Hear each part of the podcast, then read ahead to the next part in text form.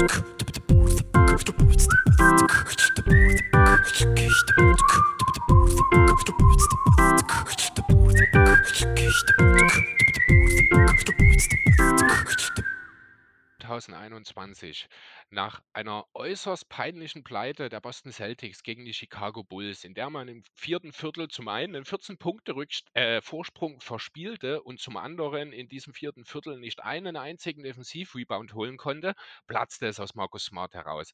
Es war der schlechteste Saisonstart der Celtics seit über zehn Jahren. Smart hatte die Nase voll, hat sich darüber beschwert, dass seine Teamkollegen, speziell Jalen Brown und Jason Tatum, doch mehr passen sollten, sinngemäß jeder Gameplan des Gegners sieht vor, den Ball den beiden aus der Hand zu nehmen. Also sollte das vielleicht auch häufiger passieren, so ungefähr. Das war so der O-Ton der Sache. Ähm, ja, damals, wie gesagt, waren die Celtics bei 2 zu 5 mit dem schlechtesten Saisonstart der seit zehn Jahren. Bis inzwischen hat sich ein bisschen relativiert. Mittlerweile ist man mit dem ja doch beeindruckenden Sieg gegen die Lakers letzte Nacht bei 8 zu 8. Äh, wenn man sich die Bilanz ein bisschen anschaut, die einzelnen Siege, sieht man, dass es sehr, sehr inkonstant ist. Zwei, Sie zwei Niederlagen zum Start, zwei Siege, drei Niederlagen, zwei Siege, Niederlage, zwei Siege und dann geht es im Sieg- und Niederlagenwechsel. Also die Celtics sind noch sehr unkonstant, äh, haben sich bisher noch nicht gefunden. Und das, obwohl man ja eigentlich schon dachte, dass sich das Team im Vergleich zum Vorjahr doch eigentlich hätte verstärkt haben sollen. Ja, darum soll es heute gehen. Ihr merkt schon, Andreas ist nicht da. Ich bin heute aber trotzdem nicht alleine, sondern ich habe einen Gast und der passt natürlich wie die Faust aufs Auge zum heutigen Thema. Das ist David Grutt. Der eine oder andere hat ihn vielleicht schon mal bei Jeden Tag NBA zusammen mit Jonathan gehört oder früher bei den Go-To-Guys. Ähm, ja, hallo David, wie geht's dir? Hallo Chris, danke für die Einladung ähm, und die nette Einführung. Ja, mir geht's gut und ich hoffe, dass ich Andreas dann heute auch einigermaßen gut vertreten kann. Ja, davon bin ich überzeugt. Da mache ich mir überhaupt keine Sorgen. Ist auch nicht so schwer, wenn wir ehrlich sind. Ähm, ja, vielleicht willst du erst mal im Vorfeld ein bisschen was zu dir erzählen. Du bist ein Celtics-Fan, deswegen bist du heute hier. Wie kam es dazu? Ähm, ja, also Basketball habe ich eigentlich schon länger verfolgt, aber ähm, als mein Bruder bei uns ausgezogen ist, da war ich da so ein bisschen raus. Hatte dann aber mit meinem Vater ähm, 2007 im Sommer muss das gewesen sein, He Got Game geschaut. Und äh, da spielt ja Ray Allen drin mit. Und zu dem Zeitpunkt, als wir das geschaut hatten, äh, da wurde er gerade zu den Celtics getradet, also wirklich so ein, zwei Wochen vorher oder so. Ähm, und dann hatte ich mir gedacht, ja gut, Basketball finde ich eigentlich cool, ich vertiefe mich wieder ein bisschen. Äh, das ist jetzt mein Lieblingsspieler. Und dann war ich Celtics-Fan. Das Team hat dann direkt im ersten Jahr die Meisterschaft gewonnen und damit war ich dann auch hooked und seitdem ähm, schaue ich viel zu viel Celtics Basketball. Ja, also das viel zu viel kann ich nur bestätigen. Ich als Sixers-Fan äh, bin ja jetzt nicht ganz so der größte Fan der Celtics, deswegen äh, ja, bin ich gespannt auch, was du so ein bisschen zu den Celtics zu sagen hast. Es ist ja doch eine interessante Saison bisher, nicht nur für die Celtics, muss man fairerweise sagen, sondern eigentlich für die ganze Liga. Da gibt es die neue Regel, die äh, ja, von der die Celtics wahrscheinlich aufgrund ihrer Art des Spiels noch relativ wenig betroffen sind. Viel größere Probleme scheint dort unter Umständen der neue Ball zu machen, wie das auch in der ganzen Liga der Fall ist. Ist nämlich gerade offensiv bei den Celtics im Vergleich zum Vorjahr einiges in die Binsen gegangen. Also das sieht alles deutlich schwächer aus als im Vorjahr. Ähm, das Offensivrating ist von 114 im Vorjahr beispielsweise auf unter 107 gefallen. Ähm, man ist sogar noch mal langsamer unterwegs als im Vorjahr. Ähm, sämtliche Effizienzwerte, sei es das True Shooting, ist um 3% gefallen. Es werden mehr Turnover fabriziert. Die Dreierrate ist zwar relativ konstant geblieben mit 40 Prozent, knapp über 40 Prozent. Dafür ist aber der Dreier an sich fällt um 14 Prozent weniger momentan noch mit 23 Prozent. Also kurz noch dazu, die Zahlen, von denen ich hier rede, das sind alles Werte, die äh, sind noch ohne das Lakers-Spiel. Die habe ich gestern alle ausgearbeitet. Habe es dann heute nicht mehr geschafft, das alles nochmal zu aktualisieren, weil es doch auch eine ganze Menge Zahlen sind. Ähm, ja, Genau, also wie gesagt, es ist alles deutlich runtergegangen. Die Rate der Freiwürfe an sich ist zwar auch konstant geblieben insgesamt, dafür schickt man aber die gegnerischen Spieler mit Abstand am meisten von der ganzen Liga an die Freiwurflinie. Man verteidigt insgesamt äh, ja auf einem guten Niveau, aber nicht so gut wie man das sich vielleicht erhofft hätte. Insgesamt reicht das im Defensivrating für einen zehnten Platz momentan, also Mittelfeld wirklich mit einem 112,5er Rating. Macht insgesamt ein leicht positives Net-Rating von 0. Ach nee, Quatsch, Defensiv-Rating ist 106,5. Waren 112 im Vorjahr, da gab es also eine deutliche Verbesserung. Das hat aber auch viel damit zu tun, dass einfach insgesamt die Offense in der Liga ja äh, in diesem Jahr ja die Ratings nach unten gegangen sind in den meisten Fällen. Ähm, ja, David, da haben wir erstmal so einen groben Überblick äh, geschaffen darüber, wie sich die Celtics im Vergleich zum Vorjahr entwickelt haben. Ist das so äh, basierend jetzt auf deinem Eye-Test, sage ich mal, so ein bisschen auch das, was du erkannt hast in den Spielen oder äh, sind die Zahlen da vielleicht nicht ganz so aussagekräftig? Ja, also zu großen Teilen stimmt das natürlich schon. Das ist schließlich, was sie geliefert haben. Aber man kann schon feststellen, dass sich das Team ab dem Moment von den Kommentaren von Marcus Smart, ähm, auch wenn ich jetzt nicht weiß, ob es da eine Korrelation gibt, aber seitdem haben sie sich schon stark verbessert. Durch das ist ja eben ausgeführt, was er gesagt hatte. Und ähm, ja, das war halt nach den ersten sieben Spielen, da waren sie 19. in der Offense und 25. in der Defense. Ähm, also beides unterdurchschnittlich. Und seitdem haben sie jetzt den 15. Platz in der Offense belegen können und sind Zweiter in der Defense. Also Offense ist man halt immer noch nur durchschnittlich, da läuft auch nicht alles super, auch wenn es, glaube ich, schon Gründe für Optimismus gibt. Ähm, aber defensiv hat man jetzt eigentlich das Ruder einfach komplett umgeschmissen und ich denke, das ist auch für dieses Team wichtiger, denn die Upside am defensiven Ende ist einfach so viel größer als das, was sie offensiv leisten können. Und ähm, ja, mir gefällt es auch, dass sie wieder ein gutes Defensivteam jetzt waren in der letzten Zeit. Ihre super aggressive Switching-Defense haben sie ein bisschen zurückgefahren, spielen jetzt ein wenig konservativer, ähm, switchen jetzt nicht mehr die ganz leichten Brush-Screens und so. Ähm, ja, also in der Hinsicht bin ich zufrieden, aber das Team hat auf jeden Fall noch einige Sachen, an der sie arbeiten müssen und ähm, ich bin halt schon ein bisschen enttäuscht, wenn ich darüber nachdenke, was das offensive Ceiling dieses Teams sein kann. Denn ähm, da erwarte ich jetzt schon etwas weniger als vor der Saison. Da erwartest du etwas weniger oder meinst Als ich mir, ja, also ich glaube nicht, dass sie die Höhen erreichen könnten, äh, wo ich vor der Saison mitgerechnet hatte, offensiv. Ach so, so meinst du das offensiv? Ja, gut, äh, ist durchaus möglich. Man muss natürlich auch sehen, Jaylen Brown hat jetzt äh, schon mal ein paar Spiele verpasst. Insgesamt haben die Celtics ja schon die eine oder andere Verletzung zu beklagen. Ja. Ne? Äh, es sind insgesamt nur drei Spieler, die bisher alle Spiele gemacht haben. Das ist Tatum, das ist Dennis Schröder und das ist Quent Williams. Hoford, Richardson, Neesmith haben schon drei Spiele gefehlt. Pritchard zwei, Williams, also Robert Williams und Jalen Brown fehlen jetzt aktuell. Bei Williams ist es, ich glaube, so, dass er wohl relativ zeitnah wieder zurückkommen sollte. Habe ich jetzt so zwischen den Zeilen, dass es zumindest keine allzu große Geschichte ist. Ich glaube, war der Mhm. Wortlaut so sinngemäß. Bei Brown weiß ich gar nicht genau, wie es dort aktuell bei ihm aussieht. Gibt es da einen Zeitplan? Es gibt keinen konkreten Zeitplan, aber er wollte wohl jetzt auch gegen die Lakers spielen. Das durfte er dann nicht vom Trainingstaff her. Aber ich denke, ähm, das weist auch darauf hin, dass er eher zeitnah dann wieder zurückkommen sollte. Und das wird dem Team sicherlich helfen. Denn es ist halt ein Team, was auf zwei Stars basiert und äh, die Hälfte der Saison hatten sie halt nur einen Star. Ähm, lustigerweise ist natürlich die Saisonhälfte, die bedeutend besser gelaufen ist bisher. Aber langfristig äh, braucht man einfach seine besten Spieler und ich freue mich, dass er dann wiederkommt, denn ähm, offensiv ist das teilweise wirklich harte Kost. Ja, das stimmt. Zumal man, äh, zumal ich auch glaube, äh, dass der Zusammenhang der Braun-Verletzung oder des Braun-Ausfalls und des Laufs, nenne ich es jetzt mal, der Celtics, auch wenn das ein bisschen übertrieben ist, ich glaube eher Zufall ist. Denn für meine Begriffe war Braun bis zu seiner Verletzung eigentlich der beste Celtic muss ich sagen, weil Tatum halt doch arg gestruggelt hat. Der kommt jetzt so langsam immer besser in die Saison, aber äh, gerade rein, was seine Quoten angeht, war da doch noch einiges problematisch, sage ich mal, bei Tatum Anfang des, der Saison. Da hat Brown halt viel Last übernommen, war meines Erachtens nach wirklich der beste Spieler bis dahin. Allgemein muss man halt auch sagen, wenn dir zwei Fünftel deiner Starting Five abgehen in Brown und Williams, dann hast du es grundsätzlich erstmal schwer. Beide Mhm. sind, äh, spielen über drei oder haben über 30 Minuten bisher gespielt pro Spiel sind, was sie auf Plus-Minus-Werte angeht, überragend, haben jeweils plus 10, wenn man das Ganze zusammennimmt.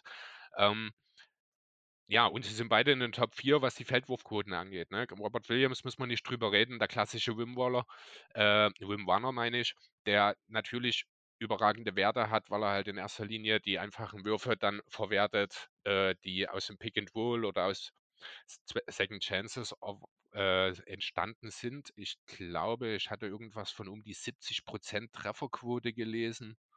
Ja, Ja, 73,4 mehr sogar. genau. Also das ist schon irre, ne? Das tut natürlich dann schon weh, wenn diese 6 Würfe, die Williams nimmt, sind natürlich nicht viele, das ist auch klar. Er ist so ein Typ ja, er nimmt halt das, was übrig bleibt, so ungefähr. Dafür ist er da, er soll hart arbeiten, hart kämpfen, soll im Weg stehen defensiv, hat dort auch an der Seite von Al Horford natürlich einen super Mentor, der das Ganze dann auch defensiv ein bisschen verankert. Der ich glaube auch heilfroh ist, dass er wieder Power Forward spielen darf. Die meiste Zeit zumindest, mehr oder weniger. Ähm, ja, und da sind wir dann halt an dem Punkt, wenn dann mit Brown und Williams zwei wichtige Spieler fehlen. Die kann man nicht ganz so eins zu eins ersetzen. Schröder macht das sehr gut, finde ich, äh, bisher, weil, oder zumindest seit er die Starting Five gerückt ist eben für Brown. Glaube aber nicht, dass das ein dauerhaftes Thema wird. Da kommen wir dann später auch nochmal zu, äh, drauf zu sprechen. Ähm, so, ja, ähm, wenn wir nochmal bei der Defense sind, du hast das schon angesprochen, die Defense, die gute. Eine Sache ist dort, das ist aber auch eine Sache, die äh, durch diese Veränderung in den Switching-Schemes jetzt sich schon ein bisschen zum Positiven verbessert hat, ist die Sache mit den Fouls. Ähm, das war halt wirklich ein Problem, das viel damit zu tun hatte, dass man eben diese Switches, diese Rotationen teilweise auch einfach nicht konsequent umgesetzt hat. Dadurch sind immer wieder offene Würfe entstanden, beziehungsweise offene Wege zum Korb. Und dann, wenn man zu spät kommt und den Wurf verhindern will, dann kommt es halt häufig zum Foul. Ähm, und das ist eben eine Sache, die ist den Celtics am Anfang der Saison ganz, ganz schlecht gelungen, diese Switches. Da hat man immer wieder sich entblößen lassen, hat anteilig, ich glaube wirklich die höchste Freiwurfrate der Gegner oder ne, also ich habe hier noch Platz 29 stehen mit der zweithöchsten sozusagen, also die zweitmeisten Freiwürfe, die die für die Gegner sozusagen generieren. Gleichzeitig muss man sagen, ist man in Sachen Blocks wirklich gut dabei. Also allgemein in Sachen Rim Protection macht man das sehr gut. Das hat sehr viel mit Al Hofer zu tun. Dort meine Frage, ist der Kerl in Jungbrunnen gefallen oder was ist dort auf einmal los? Hat man ihn die letzten zwei Jahre irgendwie einfach total falsch eingeschätzt? Nee, ich glaube nicht, dass man ihn falsch eingeschätzt hat. Äh, das halbe Jahr Ferien in Oklahoma City hat ihm, glaube ich, wirklich sehr gut getan. Also er sieht jetzt ähm, ohne Witz besser aus, als er im letzten Jahr in Boston aussah. Natürlich, als Mhm. er gerade nach Boston gekommen war, da war er noch ein viel besserer Spieler. Aber defensiv war er in seinem letzten Jahr in Boston halt auch nicht mehr so stark. Also klar, ganz gut für einen äh, mobilen Power Forward Center, aber nicht mehr dieser gute Switch- und Drop-Verteidiger, was er mal war. Und äh, ja, dieses Jahr kann man sich da eigentlich wirklich nicht beschweren. Also du hattest eben gesagt, dass Jalen Brown für dich der beste Spieler äh, der Celtics war. Meiner Meinung nach ist es wahrscheinlich sogar Al Horford oder Robert Williams inzwischen, einfach weil die beiden viel konstanter gewesen sind. Und ähm, Al Horford begeht auch defensiv einfach überhaupt keine Fehler. Ja. Auch im Spiel gegen die Lakers am Anfang wurden die Celtics von Anthony Davis schon ein bisschen platt gemacht, aber ähm, im Verlauf des Spiels wurde Horford immer besser und hat dann auch den Anthony Davis-Kran ein bisschen zugedreht. Das war sehr wichtig für das Team. Und ja, ich weiß auch nicht, was ich äh, da gerade von ihm sehe, aber ich bin wirklich heilfroh, dass man aus Kemba Walker, der mir dieses Jahr auch nicht so toll gefällt, äh, wieder Al Horford machen konnte. Ich denke schon, dass das sehr wichtig war für das Team und auch für Robert Williams. Denke ich, dass es ganz gut ist, nochmal so einen Mentor neben sich zu haben, wie du auch schon angesprochen hattest. Ja, genau. Also das ist halt gerade für Williams, da wird noch mal einiges gerade in der Defense von Horford lernen können. Ich denke, offensiv wird es da nicht allzu viel geben, was wir von Williams noch mehr erwarten können, als das, was er momentan macht. Kann man nicht vorstellen, dass er sich im Laufe seiner Karriere noch einen Wurf draufpackt oder ein paar, ja gut, vielleicht ein, zwei halbwegs brauchbare Post-Moves, mit denen er mal was anfangen kann, äh, die er mal ein, einzeln einsetzen kann. Er wird sicher aber ansonsten halt wirklich mehr oder weniger, gehe ich von aus, der Spieler sein, der jetzt aktuell ist. Was aber Ja, natürlich also mhm, Ähm, wenn ich kurz unterbrechen darf. Ich denke schon, dass er als Playmaker doch noch einiges an Upside hat. Ähm, da fand ich ihn letztes Jahr auch beeindruckender. Die Sache ist, diese Possessions gehen im Moment zu Al Horford, weil Horford kann man dann halt den Ball im Post geben und wenn die Mitspieler dann cutten, ähm, dann ist er einfach ein hervorragender Passer. Ich mag Horford auch mehr als Passer aus dem Post als als Scorer. Das sollte nicht verwunderlich sein. Aber ähm, Williams hat halt noch die, diese Post-Moves und damit strahlt er auch keine Gefahr im Post ab. Deshalb lässt man das im Moment mit Horford laufen. Ich denke aber, dass wenn Horford mal eine kleinere Rolle kriegen sollte, jetzt äh, oder halt weg ist im nächsten Jahr oder so, dann ähm, könnte Williams auch diese Possessions aufnehmen und dann wird er offensiv vielleicht noch ein bisschen gefährlicher. Aber ich denke schon, du hast recht. Also als Scorer ähm, wird da jetzt auch nicht mehr so wahnsinnig viel Upside sein, außer er findet jetzt wirklich einen Wurf, den er so teilweise andeutet. Aber ich meine, man sieht an seinen Freiwurfquoten, ähm, dass das nicht sehr wahrscheinlich ist. Ja, also wirklich realistisch ist das nicht. Du hast angesprochen, die Freiwurfquoten 60,9 Prozent bei 1,8 Versuchen waren das bisher in dieser Saison. Das ist natürlich nicht viel. Ähm, das lässt jetzt tatsächlich auch nicht darauf deuten, dass in irgendeiner Form dort nochmal ein Wurf dazukommt. Ist aber auch völlig okay, finde ich, denn in diesem Team, das die Celtics sich dort zusammengebaut haben, ist so ein Center-Typ, wie es eben Robert Williams ist. Äh, finde ich, der passt dort perfekt rein, weil du hast eben, du hast mit Tatum und Smart hast du die zwei primären Scorer. Du hast mit Schröder, äh, mit Tatum und Brown natürlich, nicht mit Smart. Äh, du hast mit, äh, mit Schröder, der wahrscheinlich vielleicht auch nur diese Saison zwar da ist, aber auch nochmal eine gute dritte offensive Option. Du hast theoretisch eigentlich viele gute Schützen, die in der Lage sein sollten, das viele Playmaking, das theoretisch auch da sein sollte, in Boston zu nutzen. Da gibt es momentan noch Probleme, weil bei den Celtics fast keiner wirklich konstant sein Dreier trifft. Die einzige Ausnahme ist Enes Kanter. Der hat den einen, den er getroffen hat gestern, also diese Nacht, den, oder den einen, den er genommen hat, besser gesagt, den hat er auch getroffen. Ja, ähm, Im Schlagabtausch mit Dwight Howard. In, genau, im One-on-One -on -One mit Dwight Howard, der dann natürlich auch eingetroffen hat. Äh, da merkt man dann, das ist der Moment im Spiel, wo man merkt, es ist vorbei. Ja. Ja, genau. Aber ansonsten, wenn ihr auf die Dreierquoten schaut, da ist ein Romeo Langford mit 40,9 Prozent, der gerade mal 1,8 Würfe nimmt. Da ist ein Quent Williams mit 40,4 Prozent bei drei Versuchen. Und dann haben wir da schon Jalen Brown, der 39 Prozent trifft, aber jetzt halt ein paar Spiele nicht gemacht hat und sieben Versuche nimmt. Tatum ist bei acht Versuchen momentan bei 33 Prozent dann schon der nächste, der kommt. Alle anderen, und das sind ja grob überschlagen, auch nochmal 10 bis 15 Dreier die Richardson, Schröder, Hofert und Co. nehmen und die alle keine 33 Prozent ihrer Dreier treffen. Also da muss wirklich äh, in Sachen Spacing habe ich mir tatsächlich mehr erwartet. Ich denke, das ist aber auch so ein Thema, das sich im Laufe der Saison regressieren wird, weil einfach das, ja, das Normalste ist eigentlich, dass unterdurchschnittliche Wurfquoten sich für gewöhnlich im Laufe der Saison einfach so ein bisschen noch normalisieren, dass die Celtics jetzt vielleicht nicht unbedingt noch den Weg bis ganz nach oben finden in Sachen Dreier-Effizienz. Das ist vielleicht Ja. auch gar nicht zwingend nötig, weil dafür nehmen sie auch einfach mal zu viele Würfe in anderen Bereichen. Darüber lässt sich sicherlich auch diskutieren, aber theoretisch muss ich ehrlich sagen, ist dieses Team eigentlich relativ sinnvoll zusammengestellt. Auch Ja, ich glaube, das Problem Mhm. mit dem Werfen ist, also klar, jeder kann so einigermaßen werfen, aber von den beiden Stars ab gibt es keine richtigen reinen Shooter, wo man sich einfach darauf verlassen kann, okay, der trifft ein oder zwei Dreier, wenn man ihm genug Versuche gibt. Die Spieler, die das sein sollten oder könnten, äh, von den Stars abgesehen, wären halt Pritchard und Neesmith. Ja. Die beide werfen aber so schlecht und ähm, sind ansonsten halt nicht sonderlich brauchbar. Pritchard einfach, weil er Schwierigkeiten hat in der Switching Defense, die die Celtics spielen, dann hat man halt immer eine Schwachstelle auf dem Feld und wenn er dann nicht seine Dreier trifft, äh, kann man das eigentlich nicht bringen und Neesmith, der zwar besser defensiv passt, aber nicht so viel mit dem Ball machen kann, deshalb natürlich als off reiner Offball-Spieler auch seine Würfe treffen muss, ähm, ist das im Moment ein bisschen schwierig und ich habe das schon auch für die Saison bedenken. Also klar, Smart und ähm, Horford, die werden nicht unter 30 Prozent bleiben, was die Dreierquote ah, angeht. Das bei Smart bin ich, ich mir da nicht so sicher. also das hat er aber auch in vier Jahren nicht mehr gemacht. Deshalb bin ich mir da schon ziemlich sicher eigentlich, dass er nicht unter 30 Prozent bleiben wird. Aber ähm, ja, die Frage ist halt, wie viel höher als 30 kann es dann letztendlich werden?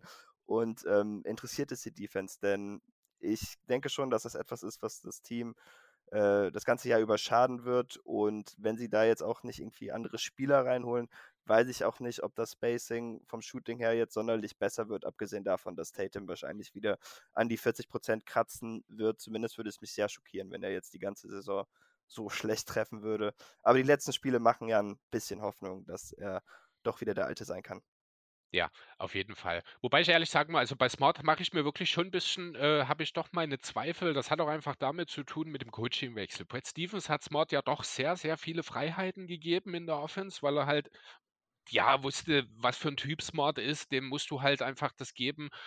Ähm, so ein bisschen die Non-Freiheit, damit er auch seine, ja, seine Mentalität, sage ich mal, auch ausleben kann, damit er diese Power auf Feld bringen kann. Dadurch kam es halt auch gerne mal äh, unter äh, dem ehemaligen Coach dazu, der jetzt GM ist, Brad Stevens, dass Smart halt auch mal eins von sieben aus dem Feld gegangen ist. Ich glaube, Udoka sieht das nicht unbedingt so gern. Deswegen äh, hat eben Smart auch im Laufe der Saison schon den einen oder anderen Wurf dann auch verweigert was gerade mit dem Zusammenhang seiner Aussagen von Anfang des Monats zwar ein bisschen seltsam ist, aber andererseits, äh, wir haben es vor zwei Wochen, ich glaube, auch schon mal bei uns mit Andreas besprochen. Ich bin total der Meinung, dass äh, Markus Smart der Richtige ist. Das würde ich vielleicht auch an der Stelle einfach mal dich fragen, wie du überhaupt damals zu diesen Aussagen von Smart standest. Ähm, zum Thema Inhalt und auch zum Thema, dass es eben gerade von Smart kam, der einerseits kein Scheunentor trifft und andererseits auch offene Würfe teilweise verweigert hat zu dem Zeitpunkt noch. Wie hast du denn das Ganze aufgenommen damals? Ich hatte damit überhaupt keine Probleme, denn meiner Meinung nach hatte Smart einfach vollkommen recht. Ähm, Tatum und Brown hatten zu dem Zeitpunkt nicht super gut gespielt und die Offense war einfach unkreativ und ideenlos. Ich denke auch, dass Marcus Smart seitdem nochmal bestätigt hat, dass er der beste Playmaker des Teams ist und dass, wenn man ihm ja. diese Verantwortung gibt, er auch daraus was machen kann. Ähm, ich, klar, er trifft im Moment überhaupt nichts und offensiv ist es jetzt suboptimal bei ihm, aber an sich muss ich sagen, ich finde seine Saison richtig gut. Ich war letztes Jahr enttäuscht, dass er ein bisschen übergewichtig in die Saison kam. War natürlich auch nur eine kurze Offseason für die Celtics, die ja auch in der Bubble recht weit gekommen waren. Aber er war auf jeden Fall nicht fit und defensiv war er nicht auf seinem alten Level. Äh, Im damaligen Spiel gegen die Lakers hatte er sich dann auch noch verletzt und danach war er noch ein bisschen langsamer. Und dieses Jahr ist es zwar offensiv vielleicht nicht so stark, aber dafür ist er defensiv für mich jetzt wieder auf All-Defense-Level und das ist eigentlich das, was man von ihm braucht. Er soll den Ball laufen lassen und er soll äh, den ja, besten Offensivspieler des Gegners rausnehmen. Klar ist jetzt mit dem Switching ein bisschen anders, aber er macht es auf jeden Fall schwer.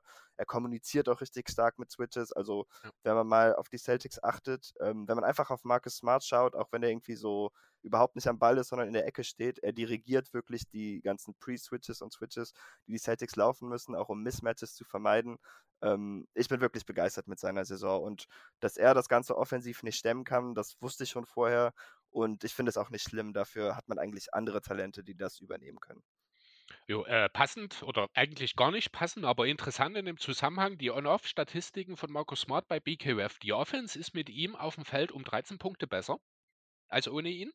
Jeder Mhm. relevante Wert geht nach oben. Die Effekte Field Goal um 6%, die Rebound Percentage um 5%, die Assists, die Steals, die Blocks. Das Einzige, was runtergeht, und das ist wieder positiv, ist die Turnover Percentage, wenn Smart auf dem Feld ist. Insgesamt macht das dann wirklich ein O-Rating von 112,2 mit ihm und 99,2 wo ohne ihn. Defensiv ist es ähnlich, aber nicht ganz so deutlich. Dort auch macht er das Team besser um vier Punkte. Insgesamt ist er damit bei einem Plus-Minus von plus 17. Ich gucke jetzt gerade mal, ob ich auf die Schnelle das mal im Teamvergleich sehen kann. Bin mir aber relativ sicher, dass er damit wahrscheinlich auch äh, deutlich die Celtics anführt. Ja, genau. Marcus Smart mit plus 16,9. Als nächstes kommt dort Robert Williams mit plus 11 und dann Tatum mit plus 10. Das sind die ersten drei. Also äh, der Einfluss von Markus Smart hier an der Stelle, so wie du es auch wunderbar beschrieben hast, der lässt sich auch in den Zahlen deutlich machen, nur mit dem Unterschied eben, dass obwohl er offensiv individuell eigentlich schlecht aussieht, das Team mit ihm deutlich besser ist. Ja, aber ich glaube, du hast äh, schon bereits genannt, weshalb das so ist und das sind einfach die Turnovers. Ähm, denn Dennis macht mir schon Spaß dieses Jahr und er bringt diverse Aspekte, die dem Team wirklich sehr helfen und die auch wichtig sind fürs Team. Aber er hat wirklich in fast jedem Spiel so eine Phase, wo er dreimal in Folge den Ball wegwirft. Ähm, und das sind auch immer Punkte für den Gegner und das ist wirklich eine absolute Katastrophe. Damit macht er mich ganz wild. Aber ähm, ja, ansonsten will ich mich jetzt eigentlich nicht über ihn beschweren. Aber ich glaube, dass das der Grund ist, dass die Offense mit Marcus so viel besser läuft. Denn er verliert den Ball einfach nicht und da kommen gute Possessions bei rum. Ja, also Schröder ist auch äh, in Sachen Turnover, mal abgesehen von seinem ersten Starterjahr in Atlanta auf Career High, drei äh, Turnover unter, unterwegs. In 16, 17 waren es 3,3. Ähm, aber dann, den mal rausgenommen ist das auch der klare Career High oder Career Low, wie man es halt nimmt jetzt von Schröder. Das passt also auch gut ins Bild, wie du es beschreibst. ähm, ja, aber trotzdem muss ich sagen, äh, hast du recht, Schröder gefällt mir sehr gut. Auch die, das Tempo, die Aggressivität, mit der er zum Korb geht, das ist halt auch ein Element, das hat den Celtics gefehlt. Ne? Also zum einen einfach auch deswegen, weil halt Kemper nie in der Lage war, wirklich konstant das zu bringen.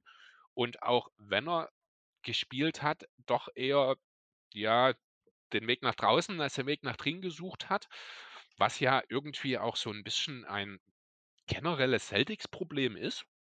wenn ich ehrlich sein soll. Da kommen wir dann auch so ein bisschen in Richtung der Wurfverteilung, der Wurfauswahl, die die Celtics machen, äh, nehmen, denn die ist nicht so wirklich prickelnd. Da werden äh, ja sehr, sehr viele lange Zweier genommen. Insgesamt, jetzt schauen wir mal, 19% Zweierbereich äh, von 3 bis 10 Fuß, nochmal 10% von 10 bis 16 und nochmal 8% der Würfe äh, sind der ganz lange Dreier. Also das ist wahnsinnig viel. Das ist auch insgesamt ein bisschen mehr geworden als im Vorjahr. Gleichzeitig hat man es geschafft, am Ring geringfügig mehr zu nehmen. Äh, ja, also insgesamt dieser mittlere Zweierbereich und der kurze Zweierbereich, der noch nicht am Ring ist, ist zurückgegangen. Dafür sind die langen Zweier sind deutlich hochgegangen. Das hat natürlich auch viel damit zu tun, dass Tatum halt ja seine Liebe dafür noch mehr auslebt, als das bisher der Fall war in den letzten Jahren. Also Tatum Aber er trifft äh, ihn. er trifft ihn, das ist richtig, aber das ist halt auch eine Sache, da würde ich ich weiß nicht, ob Tatum an dem Punkt ist, wo ich mich dort dauerhaft drauf verlassen würde. Verstehst du, was ich meine? Also ja, ich weiß, Tatum ist ein außergewöhnlicher Offensivspieler, das steht völlig außer Frage. Aber er trifft ihn halt auch nicht so gut bisher in dieser Saison, dass man sagen kann, er kann es sich erlauben, diese Würfe regelmäßig zu nehmen. Ich sag's gerne nochmal, Feldwurfquote, äh, wo haben wir sie? 40,4 Prozent. Der Zweierbereich ist bei 44 Prozent. Das hat aber natürlich auch viel damit zu tun, dass er am Ring gut abschließt. Ähm, Im Endeffekt es sind halt 45 Prozent Zweier, also ein Zweierbereich ist eigentlich nicht effizient, ne? Nee, aber der lange Zweier, den trifft er auch mit 45 Prozent. Ähm, das ist also das ist okay, also finde ich gut. Ich finde mich da, ja, also ich weiß, was du meinst. Äh, die Wurfverteilung könnte natürlich besser sein, aber er nimmt jetzt schon wirklich so viele Dreier, wie ich wichtig finde. Ich glaube, er ist bei 10 auf 100 Possessions. Das finde ich gut. Er ist sogar bei 11,3 auf 100 Possessions. Das gefällt mir. Und ähm, er hat halt einfach massive Schwierigkeiten am Korb im Moment. Das heißt, ich kann schon ein Stück weit äh, nachvollziehen, dass er vielleicht ein bisschen mehr auf den langen Zweier zurückfällt. Aber klar, das ist natürlich, ähm, wenn man sich wiederum das offensive Ceiling betrachten will, nicht optimal und äh, noch etwas, worin er besser werden muss, dass er vielleicht in Zukunft ein bisschen mehr Mori-Ball spielen kann. Äh, aber dafür fehlt ihm halt auch im Moment zumindest noch die Fähigkeit, Freiwürfe zu ziehen. Und ähm, das hatte ich vielleicht ein bisschen unterschätzt, weil er eh nie so viele Freiwürfe gezogen hat in seiner mhm. Karriere, hatte ich eigentlich auch nicht gedacht, dass die neuen Regeln ihn jetzt so massiv beeinflussen würden, sage ich mal. Aber ich denke, äh, was dann passiert ist, ist, dass er noch mehr Schwierigkeiten hatte mit der Physis unterm Korb und ich glaube, äh, er wird da jetzt auch wieder was besser. Er kommt immer langsam in die Saison, was Layups angeht. Aber deshalb hat er halt auch gerade die ersten sechs, sieben Spiele einfach gar nichts am Korb getroffen, weil er nicht durch den Kontakt finishen konnte. Mhm. Ja, dadurch ist es halt auch tatsächlich so, dass in einigen Kategorien momentan noch careerlos auflegt. Zum Beispiel in den Field Goals. Wie gesagt, das sind jetzt Werte, die sind durch den Sieg gegen die Lakers natürlich jetzt alle ein bisschen geschönt und verbessert worden. Ähm, die habe ich jetzt hier noch nicht drin. Also vor dem Lakers-Spiel waren es noch career in Field Goal, in Dreier- und Zweier-Percentage. Selbst die Freiwürfe hat er auf dem niedrigsten Niveau seiner Karriere getroffen, hat die meisten Turnover fabriziert, hat sich dazu im Vergleich zur Vorsaison in Punkten, in äh, Freiwurf-Attempts im Pair, in der Assist Percentage, in dem Win-Shares hat sich dort überall verschlechtert. Also man muss ganz deutlich sagen, Jason Tatum ist noch ein ganzes Stück von dem Tatum entfernt, der er letzte Saison war. Ähm, unpassend dazu hat er aber auch ein Career High in Usage gerade. Was natürlich auch damit zu tun hat, dass Jalen Brown momentan verletzt ist. Dadurch muss er ein bisschen mehr nehmen. Das wird sich also unter Umständen auch wieder ein bisschen relativieren. Und obwohl das alles eigentlich gar nicht so gut aussieht, sind die Celtics mit ihm auf dem Feld trotzdem um Längen besser als ohne ihn. Ja, und da sind wir dann an dem Punkt, dass es dann, dort sehen wir dann eben, was dann der Unterschied zwischen einem Rollenspieler und einem Star ist, auch wenn es mal nicht so läuft, wenn das Team mit dir besser ist, äh, oder von einem wichtigen Spieler, weil mit Smart ist es ja eine ähnliche Thematik, den würde ich jetzt nur bedingt als Star bezeichnen. Aber wenn das Team mit dir besser ist, auch wenn du Probleme hast, dann ist das in meinen Augen ein ganz klares Zeichen für dich. Oder ja, auf jeden Fall. Ja. Nee, da würde ich dir zustimmen. Das ist ja auch etwas, was Tatum schon immer sehr gut gemacht hatte. Also ich glaube, er ist in fast jedem Jahr, dass er bei den Celtics äh, gespielt hat, der Plus-Minus-Gott gewesen. Und äh, es ist schön zu sehen, dass auch obwohl er so massiv struggelt, dass sich das immerhin so einigermaßen noch immer übertragen lässt. Und ähm, ja, das ist auch einer der Punkte, äh, wo ich am Anfang des Podcasts meinte, es läuft im Moment noch nicht so gut, aber es gibt doch schon einige Indizien auch für die Offense, dass da vielleicht noch ein bisschen mehr möglich ist, denn äh, Tatum wird nicht die ganze Saison so mies treffen. Das kann ich mir einfach nicht vorstellen. Nee, das ist so ungewöhnlich, äh, unwahrscheinlich, da hast du recht. Trotzdem nochmal äh, noch ein Fakt zum Thema Wurfverteilung. Also er nimmt fast 43 Prozent seiner Abschlüsse aus dem Midrange-Bereich. Zwar hast du recht, der lange Zweier, der 10 bis 16 Fuß, äh, Quatsch, von 16 Fuß bis zur Dreierlinie, den trifft er wirklich mit 45 Prozent. Das ist brachial gut, das muss man schon mal so sagen. Das ist auch ein Career-High für ihn. Problem an der Sache ist, dass er in den anderen Zweierbereichen, in der nahen Zweierbereich beispielsweise, trifft er keine 40 Prozent, von 10 bis 16 Fuß keine 33. Das macht dann insgesamt äh, nur 38 Prozent, die er in seinen Midrange trifft. Und dort muss man aufpassen. Also das ist das, was ich vorhin schon meinte. Das wird sich natürlich ein bisschen noch relativieren, auch wenn dann mit Brown und Williams wieder äh, das Team vollständig ist und dann natürlich auch nochmal andere Möglichkeiten dann da sind. Wird sich das relativieren, dann werden wir auch sehen, dass Tatum wieder äh, mehr Platz auch teilweise hat und auch wieder, wie du schon sagtest, häufiger dann zum Korb geht und dort auch erfolgreich sein wird. Was mich ein bisschen stört an der ganzen Sache ist, dass seine Assist Percentage äh, gesunken ist.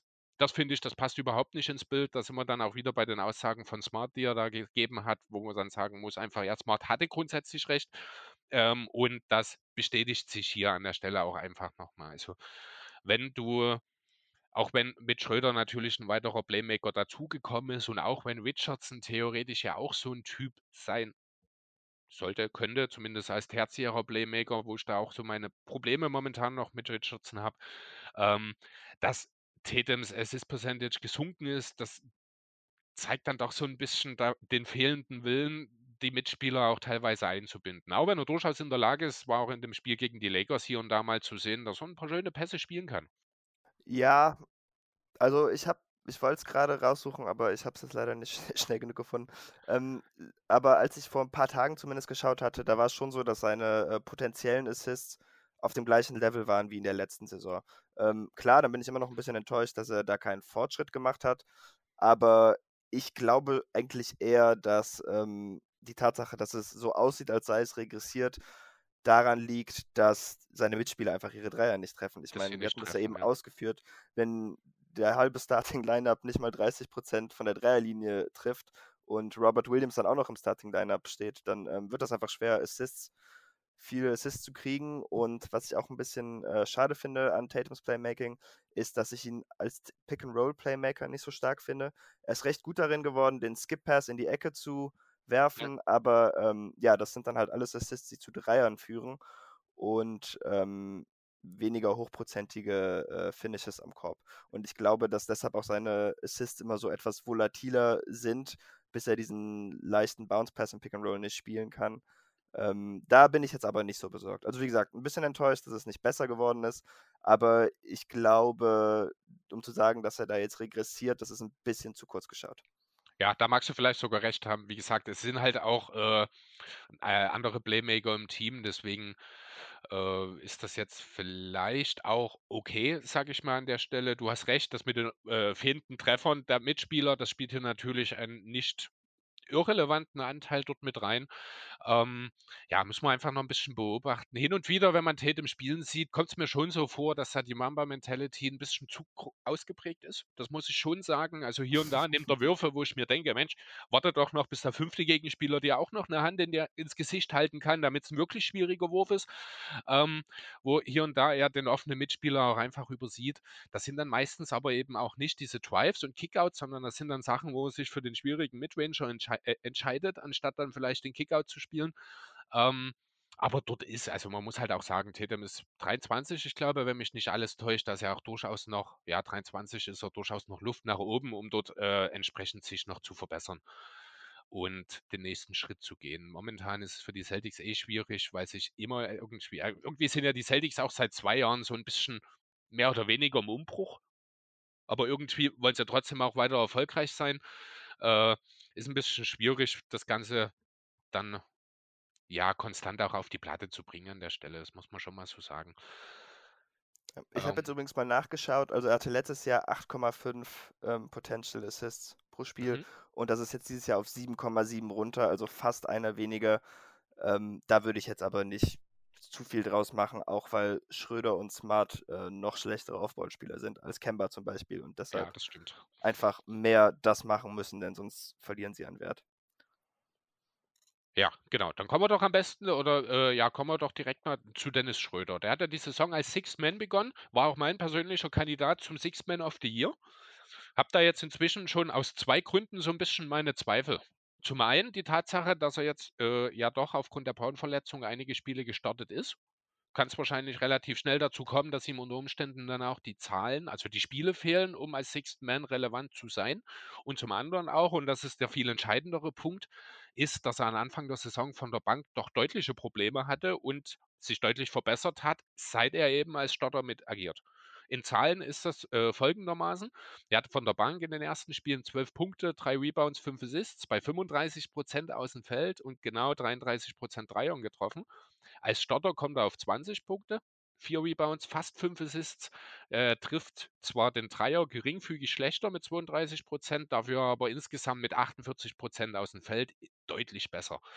Ähm, ja, was, was nehmen wir dort äh, für uns raus aus der Sache, Schröder? Wie siehst du ihn perspektivisch äh, wieder als Sixth Man, wenn die Celtics vollständig sind? Oder kannst du dir vorstellen, dass man vielleicht doch äh, Udoka den, die Idee in Betracht zieht, Smart vielleicht doch eher von der Bank zu bringen und dafür Schröder als Playmaker zu starten zu lassen? Wie, was erwartest du dort? Nee, das glaube und hoffe ich eigentlich nicht. Ich bin auch gespannt, wie Dennis wieder spielen wird, wenn er auf die Bank rutscht. Ich hoffe natürlich nicht, dass sein Level dann wieder einbricht. Ähm, aber ihn statt, ihn statt Smart zu starten, würde ich auf gar keinen Fall machen, denn ähm, die Ballsicherheit fehlt mir bei ihm einfach.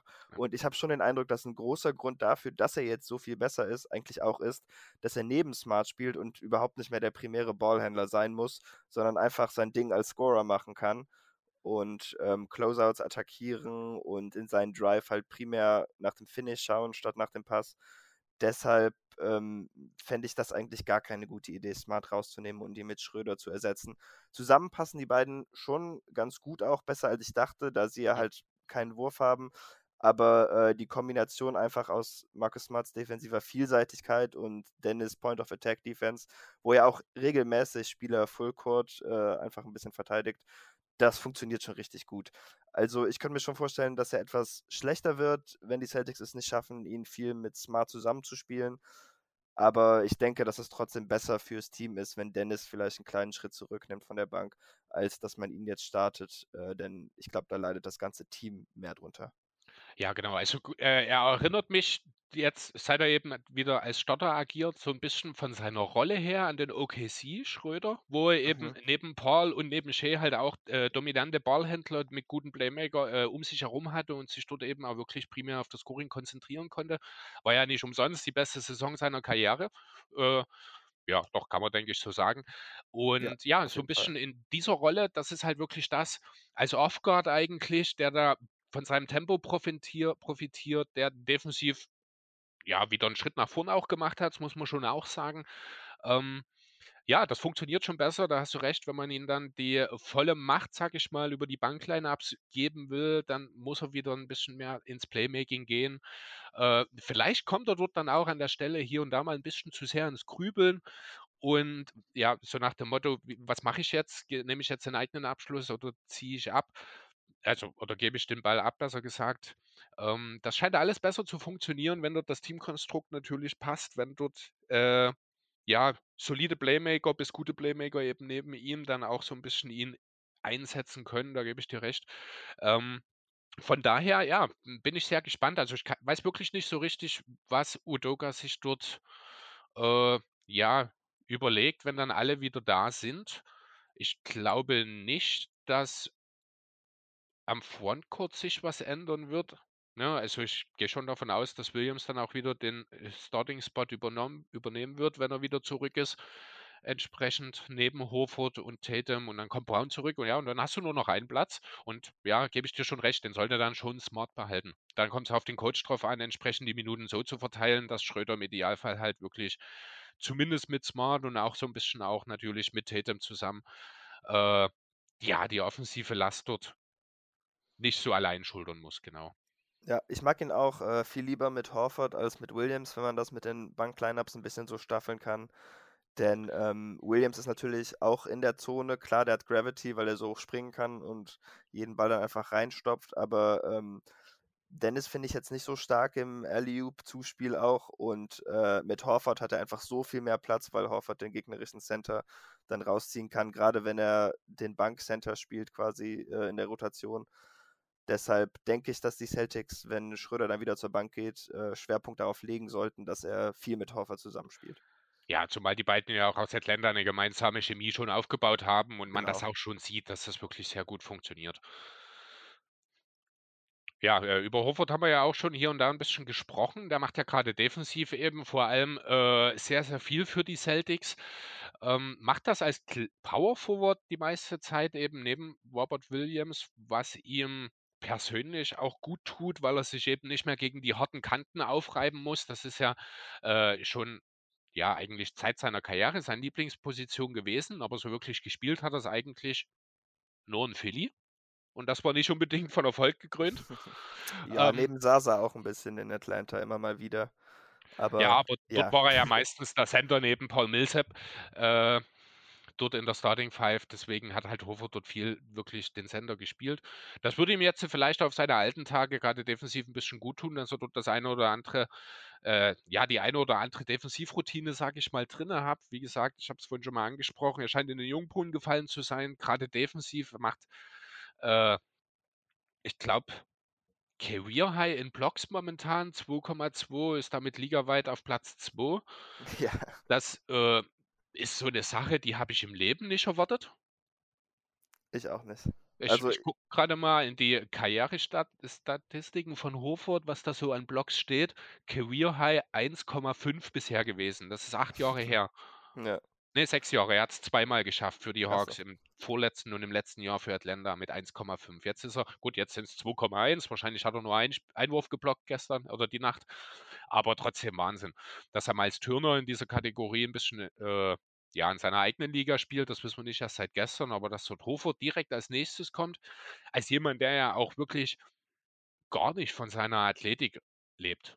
Das muss man ja wirklich sagen. Ja, Horford ist also nicht gar nicht, das ist natürlich auch falsch, aber Horford ist, äh, in erster Linie natürlich ein wahnsinnig intelligenter Spieler, der einfach weiß, wo er sich, äh, hinzubewegen hat, der niemals also, ich weiß nicht, ob Horford jemals in seinem Leben auf 'n Pumpfake reingefallen ist. ja, ganz so klug ist er dann doch nicht, aber er ja, er ist halt wirklich ich finde da ich fand das wirklich gut. Mir hat es äh, ich war ja damals auch ein ganz, ganz großer Fan, als man Horford nach Philadelphia geholt hat. mhm. Ja, Hat sich als Fehler herausgestellt, ja, dumm gelaufen. Manchmal muss man halt auch mal Fehler machen. Ähm, ja, aber ich war auch ein großer Fan des Trades, den die Celtics hier eben gemacht haben, dass man, äh, Kemba Walker losgeworden ist, sage ich mal an der Stelle, und damit noch so ein wirklich großes Upgrade auf der, äh, Problemposition des Vorjahres hinbekommen hat. Ich glaube, man hat 'n Pick noch mit abgegeben, war das so? ja, man hat den 16. Pick abgegeben, Mhm. ähm, den die Thunder dann natürlich noch äh, getradet hatten zu den Rockets und das ist dann Alperen Schengen geworden. genau, Schengen war das, ja. Gut, aber ich denke, das ist, äh, 'ne Sache, die tut den Celtics überhaupt nicht weh. Also, dort noch 'n Rookie reinzuholen, ob das nun Sengun gewesen wäre oder 'n anderer, äh, würde jetzt langfristig vielleicht Sinn machen, aber man hat nun mal Tatum Brown und auch Schröder jetzt im Team. Man wollte schon dieses Jahr, glaube ich, 'n großen großen in Anführungsze äh, Anführungszeichen Angriff starten.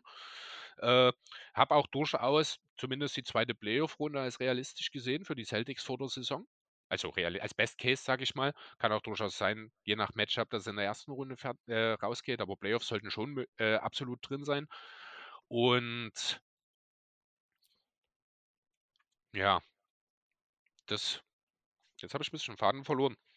Kein Ding. Also, wir waren gerade bei Horford. Ähm, ne, also, ich wurde vor der Saison ein bisschen kritisiert, belächelt dafür, dass ich so optimistisch war.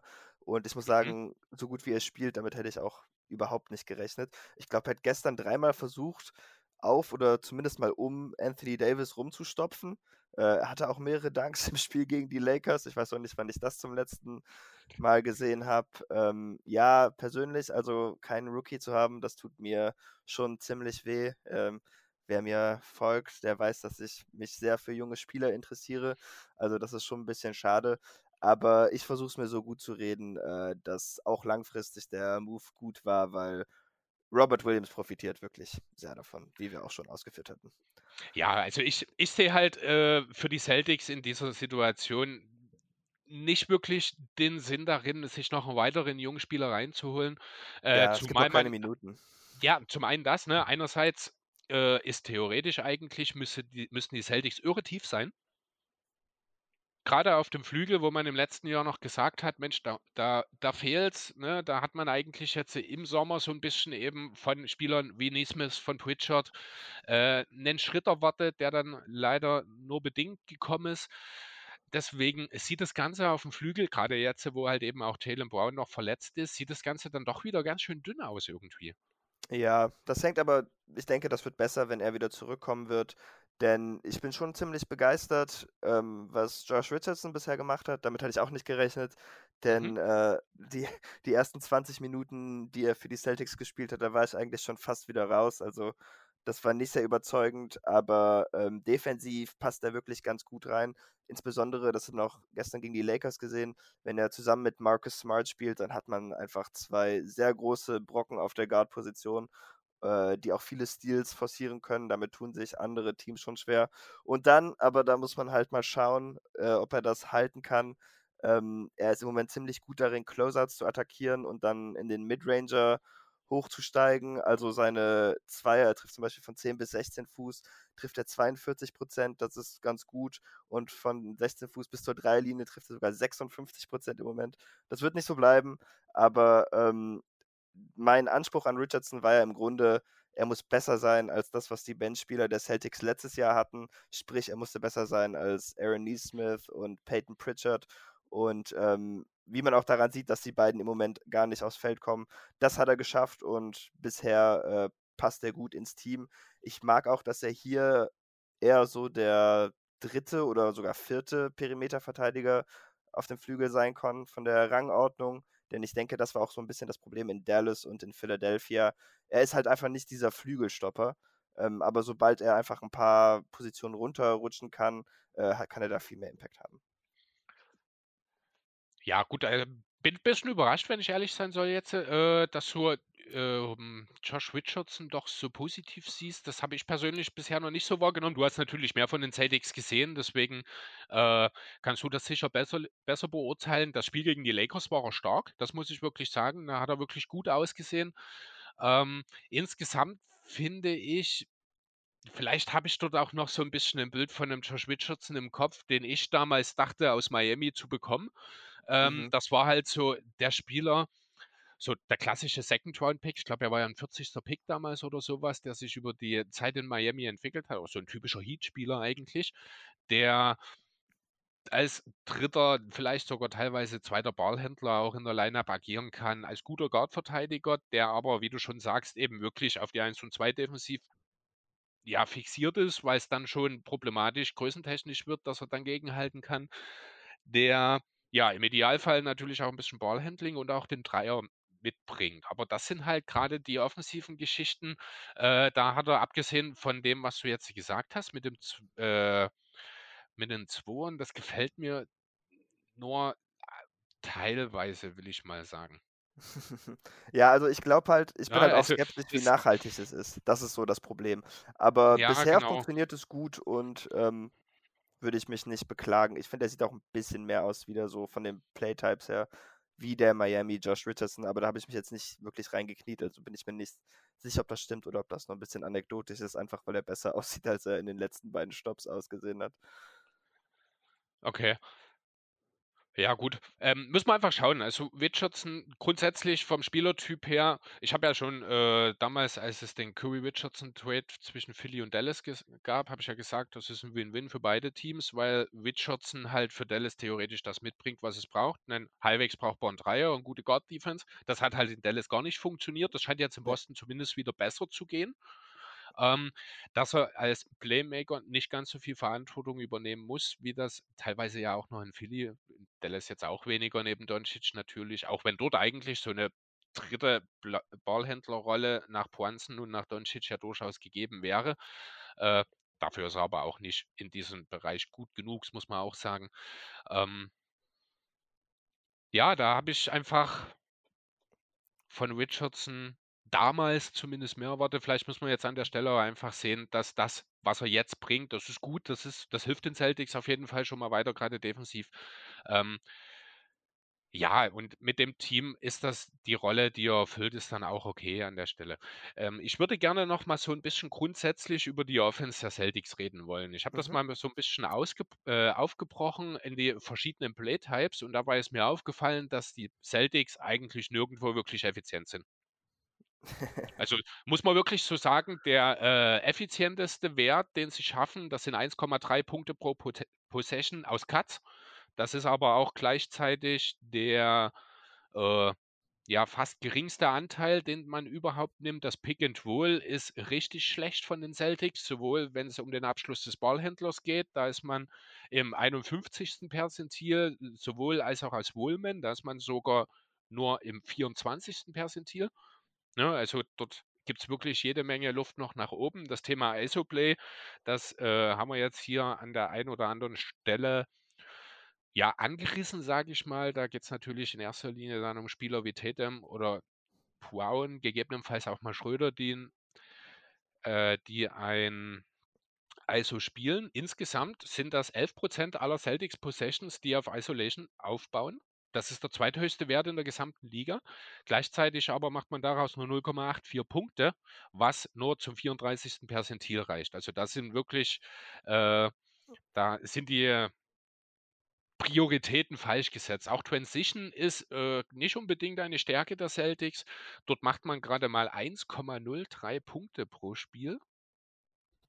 Das ist das 17. Perzentil. Also Transition, Transition ist äh, ein absolut schwarzer Fleck für die Celtics momentan noch, was mich eigentlich schon ein bisschen überrascht, weil normalerweise heißt es ja, eine gute Defense führt zu einfacher Offense.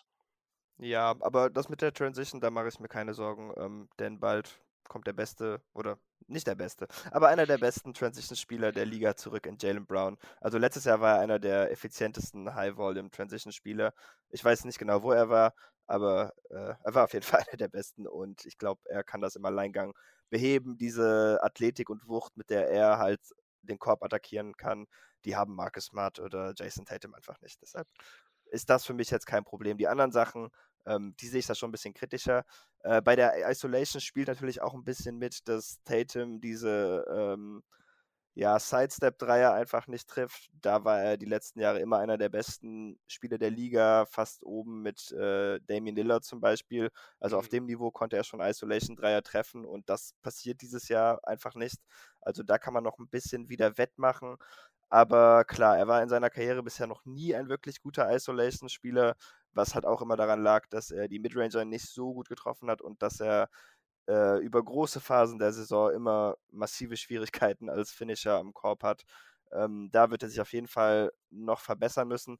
Ich habe aber den Eindruck, dass das Team ein bisschen weniger isolastig geworden ist jetzt in den letzten zwei Wochen. Ähm, ist aber nur ein Eindruck, das kann ich jetzt nicht wirklich belegen. Ähm, kann ich jetzt so auf die Schnelle auch nicht den Eindruck, aber da gebe ich dir recht, den hatte ich schon auch. Äh, ich glaube schon auch, dass wir dort dann auch wieder bei Markus Smart sind und seiner Aussage, dass sich schon im Team auch so ein bisschen was verändert hat. Dass Ja. er ähm, ja, auch die Mitspieler so ein bisschen, gerade Tatum, sich das er hat zwar ein bisschen schnippisch reagiert darauf. Ähm, ich weiß gar nicht, ob es am selben Tag oder am Tag danach war. Da hat er so nach dem Motto gesagt: „Ich weiß, wie man Basketball spielt.“ Also, da war er ein bisschen pissig, hatte ich den Also ich Eindruck. es nicht so gelesen, aber Mhm. vielleicht ist das auch meine Fanbrille, dass ich es nicht so gelesen hatte. Ja, vielleicht habe ich auch den Kontext nicht ganz hundertprozentig, äh, dort, äh, erfasst. Das kann auch sein. Auf jeden Fall wirkt es ein bisschen es war aber auch alles dazu, ne? Das wurde jetzt auch nicht medial aufgebauscht in irgendeiner Form. Wahrscheinlich, weil's nicht bei den Lakers passiert ist, keine Ahnung. Wobei Boston ja eigentlich schon auch groß genug als Markt ist, dass man da eine Geschichte hätte draus machen können. Ähm, deswegen wird es auch sicherlich teamintern jetzt nicht unbedingt zu den Problemen geführt haben. Man merkt ja jetzt, seitdem läuft es halt tatsächlich besser für die Celtics, gerade offensiv. Jetzt habe ich meine Maus vom Tisch geworfen. Äh, gerade offensiv sind die äh, sieht das alles besser aus. Und auch das, was Smart halt gesagt hat, dass er ja Tatum und Brown, jetzt aktuell natürlich nur Tatum, äh, es einfach auch einfacher machen will.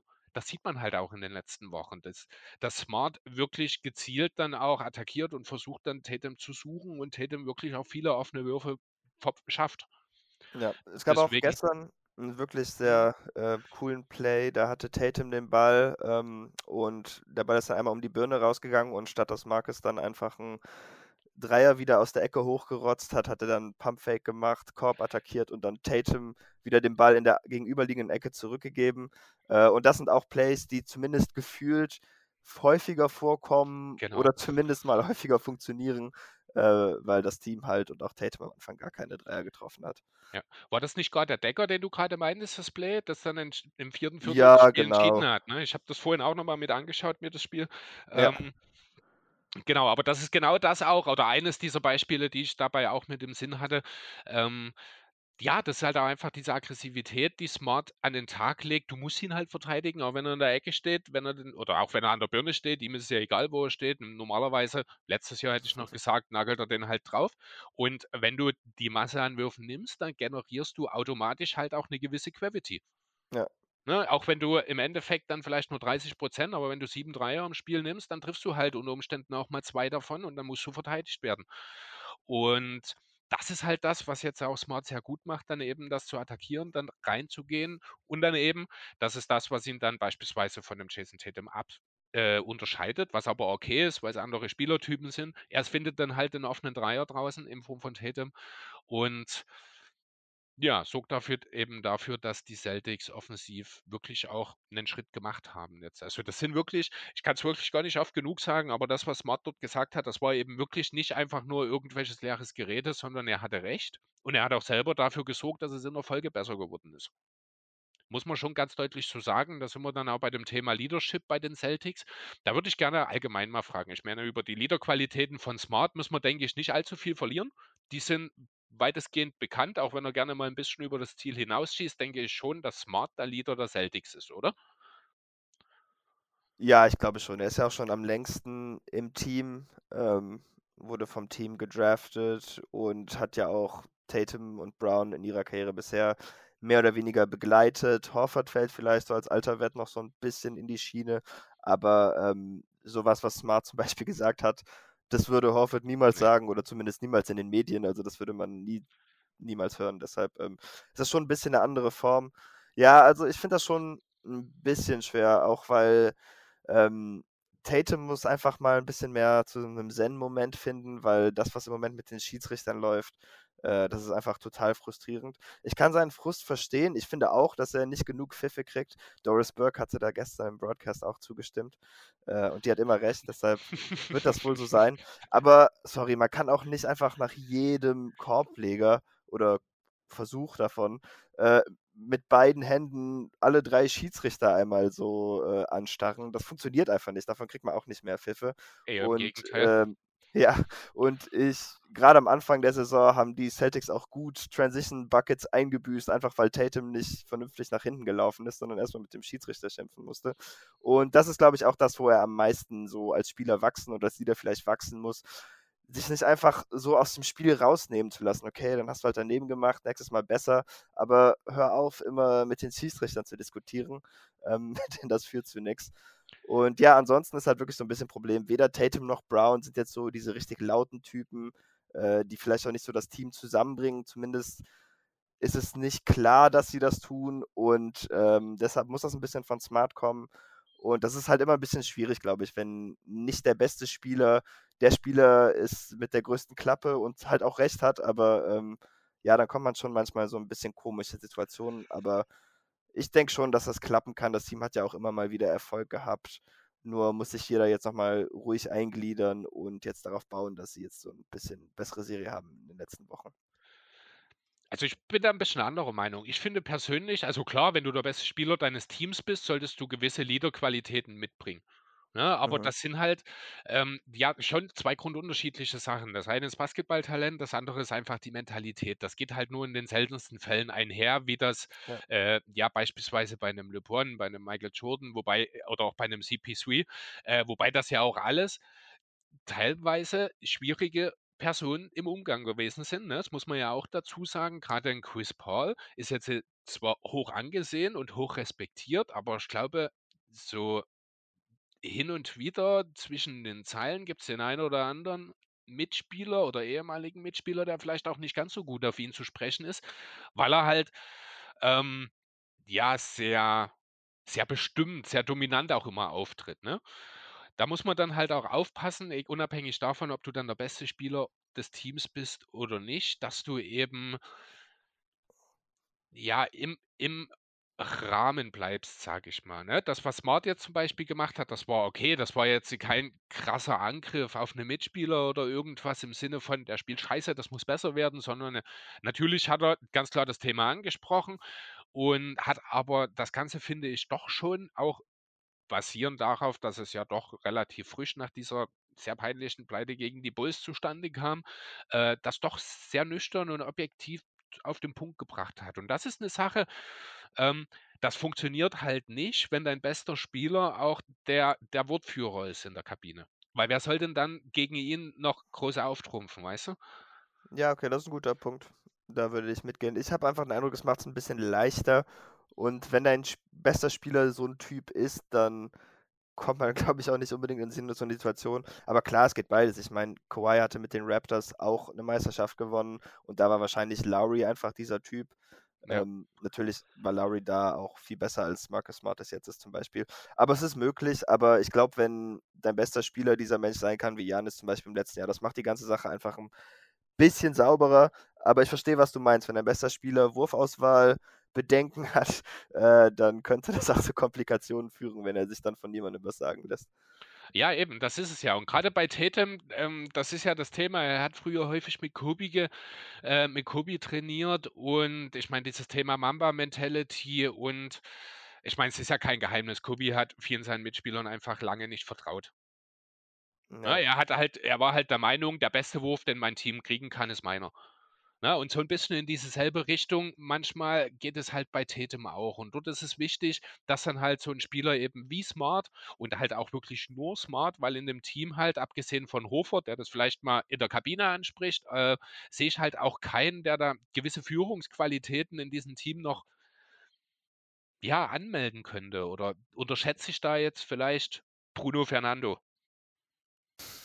Wahrschei wahrscheinlich eher Grant Williams, der ist ja auch in Okay. der NBA Players Union in Mhm. einer führenden Rolle aktiv.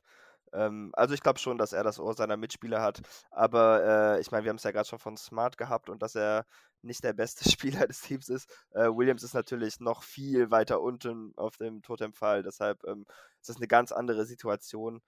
Äh, wir müssen jetzt auch nicht in der Hinsicht lange über Grant Williams als Leader reden.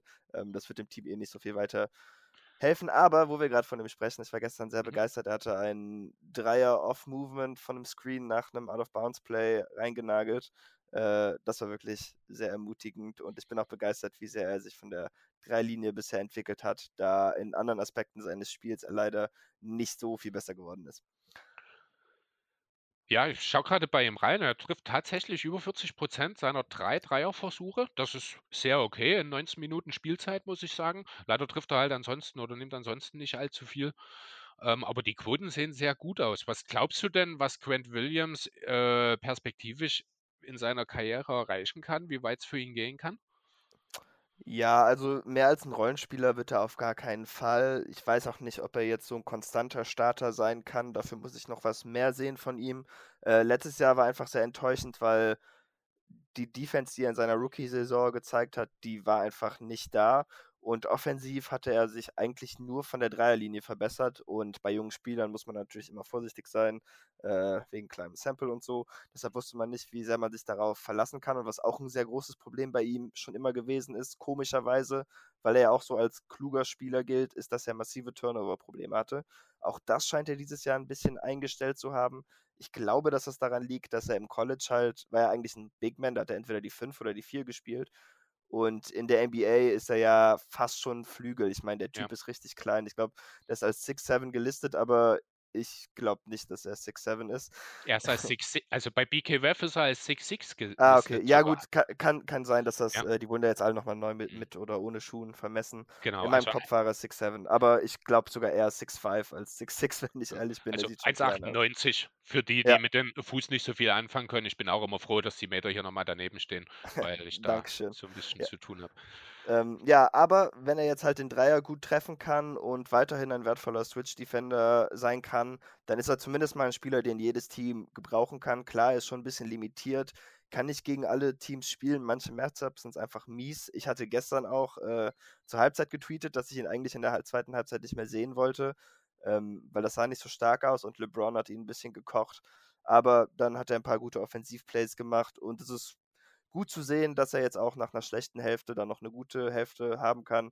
Denn letztes Jahr war es einfach, wenn er drei oder seine ersten beiden Würfe daneben gemacht hat, dann äh, wusste man eigentlich schon fast, dass da nichts mehr kommen würde. Ja, das ist halt auch so ein Beispiel dafür, dass sich eben junge Spieler noch weiterentwickeln. Williams wird Ende des Monats 23, also Grant Williams. Spitzname der Chernobyl übrigens, sehe ich gerade, habe ich auch noch nicht gehört. Ähm, ja, war in Tennessee, also äh, so. in der NBA hat den, glaube ich, noch keiner so genannt. Das ist gut möglich, ja. Ähm, ja gut, aber genau, also ich bin jetzt selbst überrascht. Ich habe ihn ja schon auch wirklich als Power Forward so gesehen und bin jetzt doch sehr überrascht, dass er wirklich die zwei Meter nicht knackt. Andererseits sehen wir das ja auch äh, häufiger in den letzten Monaten und Jahren, sage ich mal, dass eben ja auch unter zwei Meter Spieler auf die, zumindest bis auf die vier, auf, vier aufrücken. Ich glaube, PJ Tucker ist auch keine zwei Meter groß, so zum Beispiel an der Stelle. Ähm, das ist so ein Trend, der sich ein bisschen außerhalb von Cleveland entwickelt hat. Ja, PJ Tucker, 1,96 Meter, genau, habe ich jetzt gerade noch mal kurz gecheckt. Ähm, ja, wichtig ist halt, weil halt allgemein die Power Forwards sind äh, im Verlauf der letzten Jahre kleiner geworden. Das muss man schon mal so sehen. Al Hoford und eben die Cleveland Cavaliers sind dort so ein bisschen die Ausnahme, weil das halt sind wirklich noch Seven-Footer. Die gibt es sonst eigentlich kaum noch auf dieser Position, weil die meisten dann äh, ja eigentlich mehr oder weniger in Richtung Center sich bewegt haben. Dann Small Ball technisch, das ist ja ja ein Phänomen, das sich ja jetzt schon länger so ein bisschen abzeichnet. Deswegen ja, kann ich mir durchaus vorstellen, dass Quinn Williams auch perspektivisch trotzdem weiter auf der 4 auflaufen kann als Backup wohlgemerkt. Also da gebe ich dir recht. Vielleicht irgendwann, wenn Hofer an der Stelle äh, vielleicht doch irgendwann mal alt wird und nicht mehr ganz so viel nehmen kann, dass wir vielleicht mal einen Frontcourt aus Williams und Williams sehen in Boston. Hältst du das für realistisch oder glaubst du, dass man dann dort eher vielleicht drüber nachdenkt, Brown und Tatum eins hochzustellen? Auf die 3 äh, und 4 dann? Ja, ich glaube, das Schöne an Brown und Tatum ist einfach, dass sie so flexibel sind, dass es mehr oder weniger egal ist, wo sie spielen. Ähm, ich würde einfach versuchen, das Talent an den anderen Positionen zu maximieren. Äh, wenn man jetzt eine Meisterschaft angreifen will oder so, dann ist Grant Williams vorübergehend, denke ich mal, nicht der Typ im Starting Lineup, aber ähm, als schlechtester Starter, denke ich, kann man schon mit ihm über die Runden kommen. Das ist okay. Ja, ich denke auch, das passt schon. Ähm, genau. So, gut. Wo, was haben wir denn noch? haben, wir haben über Schröder gesprochen, wir haben über Hofert, über Richardson, das haben wir alles schon. Über Braun haben wir eigentlich auch schon mehr oder weniger gesprochen, also zumindest ansatzweise. Äh, der hat ja den ja, Career Highs in allen wichtigen äh, Kategorien aufgelegt, bis er sich verletzt hat, in Punkten, in Steals, in Freiwurf, Dreierquote, wobei die Dreierquote ist identisch mit der im Vorjahr, ist aber Career High. Allgemein sämtliche Field Goal Quoten und auch die Attempts sind hochgegangen.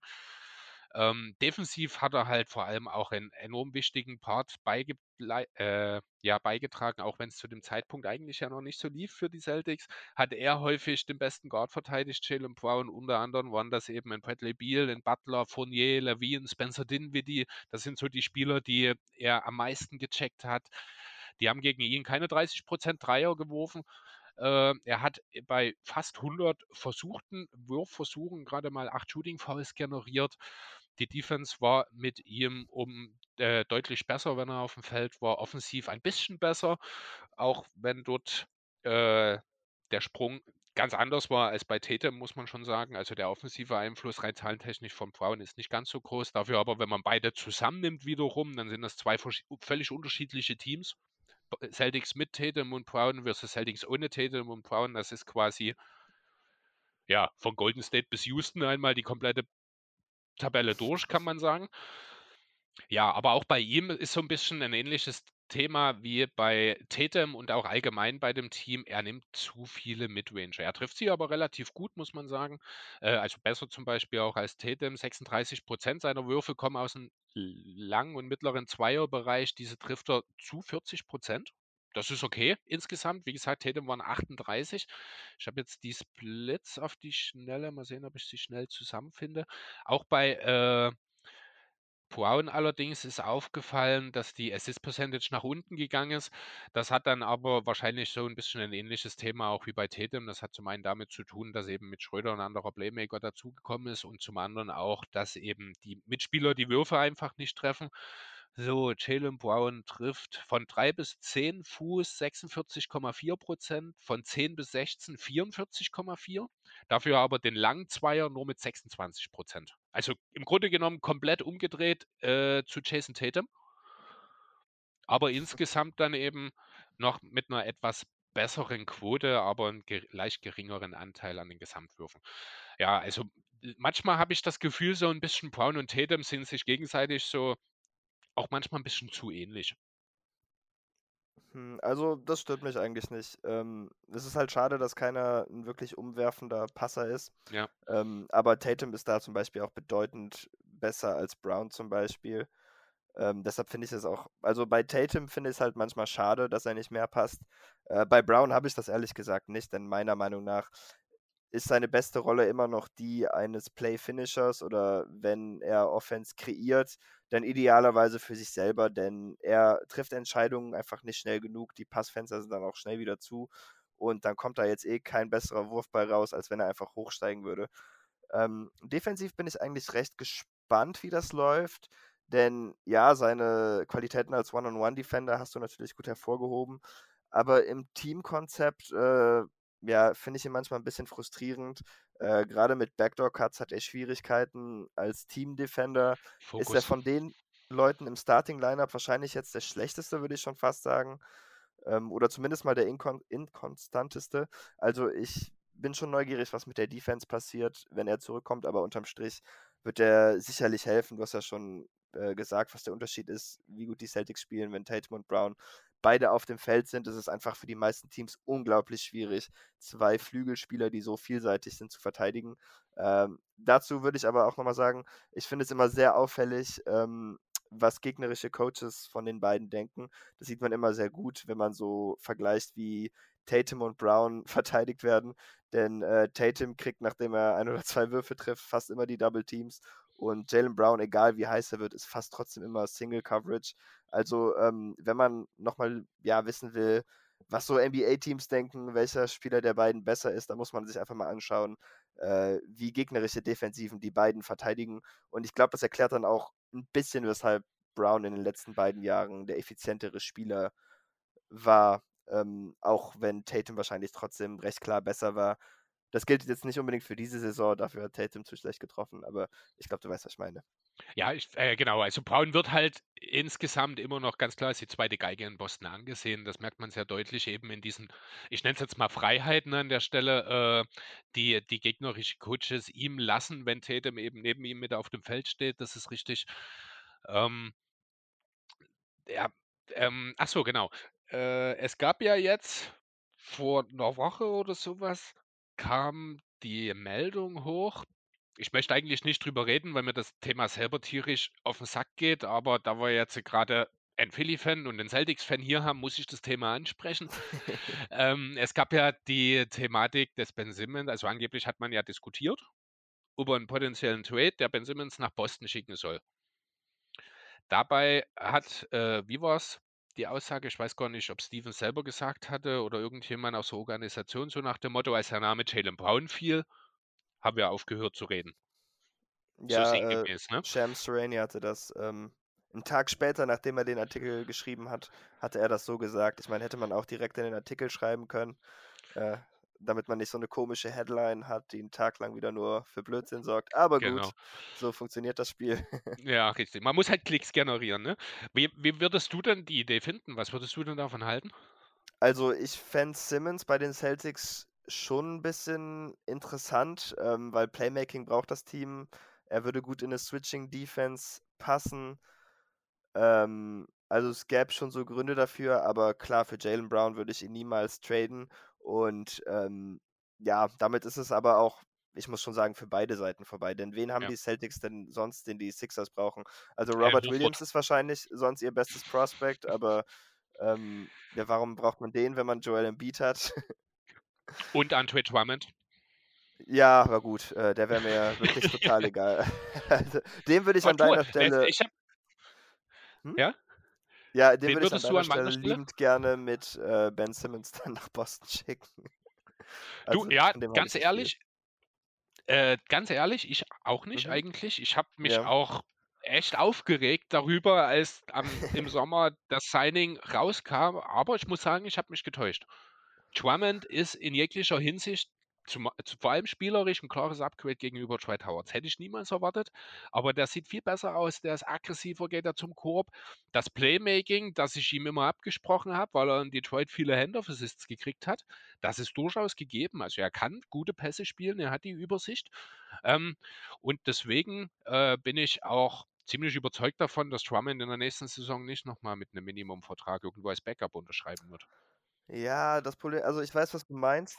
Er hat schon so Playmaking-Flashes, das fing ja so ein bisschen auch in Detroit mit äh, Stan Van Gundy an, dass er so Mhm. Backdoor-Cuts bedient hatte. Ähm, aber er ist halt trotzdem ein Center, der kein True Shooting Percentage von 50 hat, auch dieses Jahr. Und äh, also ich glaube einfach nicht. Ich meine, ich wünsche dir natürlich alles Gute, außer wie- die Celtics spielen die Sixers, dann wünsche ich dir gar nichts Gutes. Ähm, aber ich glaube einfach nicht, dass das in den Playoffs nachhaltig ist. Äh, aber ich muss schon sagen, also defensiv äh, macht er es viel besser, als ich gedacht hätte. Und ähm, ja, dafür, dass er so schlecht trifft, ist er offensiv wahrscheinlich doch noch ein bisschen besser, als man meinen würde. Ähm, und er ist ja auch schon ein wesentlicher Grund dafür, dass die Sixers nicht direkt total eingebrochen sind nach den ganzen Covid-Erkrankungen. Ja. Auch wenn es ja natürlich jetzt letztendlich mit dem Five-Game-Losing-Streak äh, kurz der Fall war. Ja, gut, aber das ist klar. Also Embiid hat gefehlt. Harris ist dann irgendwann Ja, äh, klar, mehr oder weniger vorzeitig nach der Corona-Erkrankung zurückgekommen, weil eben Embiid gefehlt hat. Ähm, deswegen ist das alles ein bisschen mit Vorsicht zu genießen. Aber grundsätzlich muss ich sagen, Drummond hat mich positiv überrascht. Das will ich einfach an der Stelle sagen. Okay. Ähm, würde natürlich ihn trotzdem gerne gegen Robert Williams 1 zu 1 ersetzen, wenn es die Möglichkeit gäbe. Äh, bin auch, muss sagen, ich glaube, irgendwann im Laufe der letzten Saison habe ich noch über Robert Williams gesagt, dass ich es, dass es mir schwerfällt, ihn als Starting Center zu sehen. Äh, weil er halt doch sehr, sehr eingegrenzt ist, sage ich mal, sehr, sehr begrenzt in seinen Fähigkeiten als Swimrunner, als Lobsweat, der natürlich eine gewisse Gravity aufgrund, ah, jetzt fällt mir der Begriff dazu, Vertical Gravity äh, aufgrund seiner Athletik mitbringt. Aber ansonsten, also ich hatte halt auch gerade vor allem defensiv so ein bisschen Zweifel, ob er dort mithalten kann. Aber das macht er sehr, sehr gut bisher diese Saison, muss ich sagen. Äh, deswegen, ja, muss ich auch einfach meine Meinung über Robert Williams, die ich da letztes Jahr kundgetan habe, auch wenn ich damals schon gesagt habe, dass ich ihn an sich sehr, sehr spannend und interessant finde, äh, ja, es ist doch ein bisschen besser noch, als ich erwartet hätte sogar. Ich bin wirklich heiß, wo wir jetzt gerade eh ein bisschen zu den Sixers rübergewechselt sind, auf seinen ersten Matchup mit Embiid. Ähm, denn ich weiß nicht, ob du dich noch an letzte Saison erinnerst, aber da war Robert Williams so gerade der Starter geworden, kriegte endlich Minuten, spielte richtig gut, das Team hat wieder gewonnen und ähm, ja, dann hat Embiid ihn total auseinandergenommen und hatte Robert Williams, glaube ich, in drei Minuten acht Fouls oder so.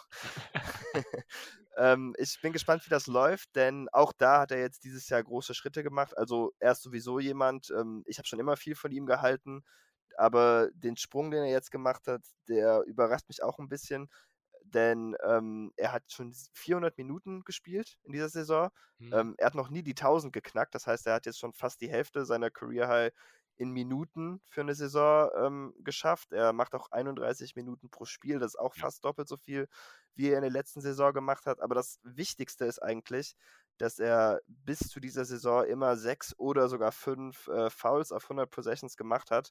Und äh, da kommt man halt in eine Lage, dass dann so jedes letzte Viertel ein bisschen eng wird, ob man ja, noch spielen kann, denn irgendwann fault man aus. Dieses Jahr macht er nur 2,5 Fouls, äh, Entschuldigung, 2,4 Fouls auf 100 Possessions. Das sind dann sogar unter zwei pro Spiel und damit kann er auf dem Platz bleiben und das ganze Spiel lang Impact haben. Und ich glaube, das ist auch die wichtigste Entwicklung für ihn. Und deshalb freue ich mich auch so auf den Embiid-Matchup, denn ähm, da wird man dann sehen, was er gelernt hat. Weil wenn jemand einem anderen Center Fouls anhängen kann, dann ist es natürlich Joel Embiid. Ja, am 1. Dezember ist es soweit. Uh. Ich weiß nicht, ob ich schon bereit dafür bin. Dann hättest du am 20. Dezember nochmal die Chance. Das sind nur beides Heimspiele für die Celtics. Dann haben wir zwei mhm. Spiele in Philadelphia im Februar. Ach nee, das ist noch eins. Ach nee, die sind im Januar, Mitte Januar, Mitte Februar und dann zum Schluss nochmal. Nee, vier Spiele bloß. Müssen es nicht fünf sein? Haben wir schon eins gespielt? Nee, oder habe ich gerade. Nee, war noch keins. Sind nicht nee. Inter, äh, Interdivision immer ja, fünf Spiele? Nee, vier, vier, vier. Vier, okay, dann habe ich das gerade. Ah, ja, zwei Heimspiele, zwei Auswärtsspiele. Ja, nee, dann passt. Also zu Hause am 1. und am 20. Dezember und dann in Philly am 14. Januar und am 15. Februar. Ja, ja und dann noch äh, natürlich im April in mindestens viermal. In der, in der zweiten Playoff-Runde, genau. okay, so. Dann schauen wir mal, wo gehen wir noch hin? Gibt es irgendeinen Spieler von den Celtics, von, über den du äh, irgendwas loswerden willst? Jemand, für den du eine besondere Liebe hast, den wir jetzt noch nicht besonders besprochen haben an der Stelle? Jemand von den äh, Leuten vielleicht? Ja, wir haben ihn noch gar nicht erwähnt, aber ich freue mich einfach sehr für Romeo Langford, dass er eine Rolle haben kann. Er spielt ja. nicht jedes Spiel. Ähm, er ist auch noch kein perfekter Spieler. Meine Draft-Erwartungen hat er auch leider äh, enorm unterboten. Also ich dachte, dass er ein ganz guter Slasher und Scorer sein könnte, der viel Druck auf den Korb ausübt. Ähm, das hat man bisher noch nicht so gesehen. Aber er trifft dieses Jahr seinen Dreier ganz gut. Ähm, es sieht auch gut aus. Also ich glaube, er hatte in einem Spiel irgendwie zwei Airballs, aber abgesehen davon sehen die meisten Fehlwürfe auch ganz sauber aus. Und defensiv hat er jetzt auch guten, eine gute Rolle gefunden. Äh, gestern hat er auch einmal den Ball von LeBron weggenommen. Ja. Das, das war ganz cool.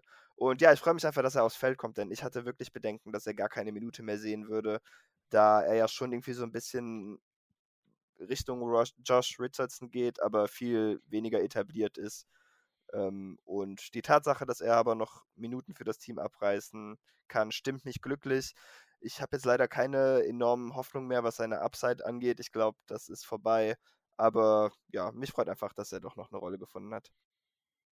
Okay, ich schaue gerade mal, er ist 22 geworden jetzt. Er ist ja doch noch relativ jung. Andererseits muss man halt auch sagen, er ist im dritten Jahr und legt jetzt Ja. gerade vier Punkte auf in 19 Minuten. Also Ja, offensiv, genau. ne, offensiv hast du schon recht, auch wenn er jetzt 40 Prozent seiner 1,8 eben nur Dreier pro Spiel trifft. Das ist sehr solide. Verteidigen kann er tatsächlich sehr gut. Das hatte ich so bei ihm gar nicht auf dem Schirm. Das sah äh, sehr gut aus. Über, zumindest Point of Attack. Wie es im Teamkonstrukt aussieht, wirst du mir wahrscheinlich ein bisschen besser beschreiben können. Ob er da Gefällt auch gut auf. funktioniert. Okay. Ja, und gut, da muss man halt mal schauen. Im Idealfall wird dann vielleicht aus ihm mal so ein Spielertyp. Ja, du hast jetzt Josh Richardson schon genannt. Ich weiß nicht, ich glaube, Playmaking bringt Langford nicht wirklich mit, oder? Das war auch die Ja. Hoffnung, aber dadurch, dass er halt offensiv noch gar keine Gefahr ausstrahlen kann und sein Handle ist auch nicht ganz so gut, wie ich gehofft hatte, ähm, fällt das einfach ein bisschen weg. Ja, genau. Also ich würde halt, wie du meinst, er ist erst 22, da würde ich jetzt auch noch nichts ausschließen. Und äh, dass er schon drei Jahre in der Liga ist, täuscht auch ein bisschen, denn in seinen beiden ersten Saisons hatte er 50 Spiele. Ja, ich will jetzt nicht sagen gemacht. gravierende Verletzungen, mhm. aber schon Verletzungen, die ihm jeweils die halbe Saison oder so gekostet hatten. Ja. Und er hat jetzt auch erst eine Summer League machen können, das war jetzt die letzte. Okay. Ähm, das heißt, so was seine Entwicklung angeht, war das für ihn ja ein harter Start in die Karriere. Aber gleichzeitig muss man sagen, wenn man nach so viel NBA-Erfahrung halt auch wie du meinst, vier Punkte auflegt, äh, dann sollte man wahrscheinlich nicht davon ausgehen, dass da jetzt noch ein wahnsinnig guter Spieler drin steckt. Nein, also letzten Endes muss das ja auch nicht. Es muss ja letzten Endes auch äh, bis zum 10., 15. Mann in der Rotation jemand da sein, der dann auch mal aufs Feld kommt und reinkommt. Also Langford ist sicherlich jemand, der ja es auf jeden Fall seine Rolle in der NBA behaupten kann, einfach weil er halt diesen defensiven Wert mitbringt und den Wurf trifft. Ja, also im Idealfall vielleicht entwickelt er sich so ein bisschen in eine Richtung, wer fällt mir jetzt ein, so spontan, so ein klassischer 3D, der nicht viel mehr mitbringt als das, ein Danny Queen vielleicht? Ja, ich glaube, dafür ist der Wurf äh, bei weitem nicht gut genug, aber ähm, Gut, das, aber das ist halt gerade eine Sache, die kann sich. Äh, ich denke wahrscheinlich halt eher so Daniel House oder so. Ist ja, auch vielleicht. So die Richtung. Hm. Ähm, dem vertraut man ja von der Dreilinie weitaus weniger als Danny Green zum Beispiel. Wobei, also, äh, wenn man sich mal so in den Philadelphia 76ers Fangruppen umhört, dann ist Danny Queen übrigens der schlechteste Spieler, der jemals ein NBA-Parkett betreten hat. Aber das hat doch, glaube ich, jedes, jede Fanbase mit Danny Green. Hatten die Lakers das nicht auch? Ich, ich verstehe das nicht. Ich, ich verstehe es auch gar nicht. Ich finde, das ist einer der intelligentesten Spieler, gerade defensiv. Natürlich, er ist jetzt auch, ich glaube, 35. Der wird jetzt nicht mehr der agilste sein, das ist völlig klar. Aber er ist wahnsinnig clever. Der kann halt auch mal jemanden von hinten blocken. Das sieht man nicht so häufig. Der bleibt vor seinem Mann. Der hat eine irre Spannweite. Ähm, und er trifft halt, ja, jeden zweiten Spiel konstant sein Dreier. Ne, also, dass du von Danny Queen nun mal einen streaky Shooter kriegst, der in dem einen Spiel 0 von 5 geht und in einem anderen Spiel 4 von 5, das ist völlig normal, das gehört bei ihm dazu. Aber so muss ich sagen, Danny Queen, ich mag den sehr, auch wenn er jetzt schon spürbar ein bisschen abgebaut hat. Ähm, das ist ein Spieler, der ja auch den Sixers jetzt noch weiterhelfen kann. Davon bin ich total überzeugt.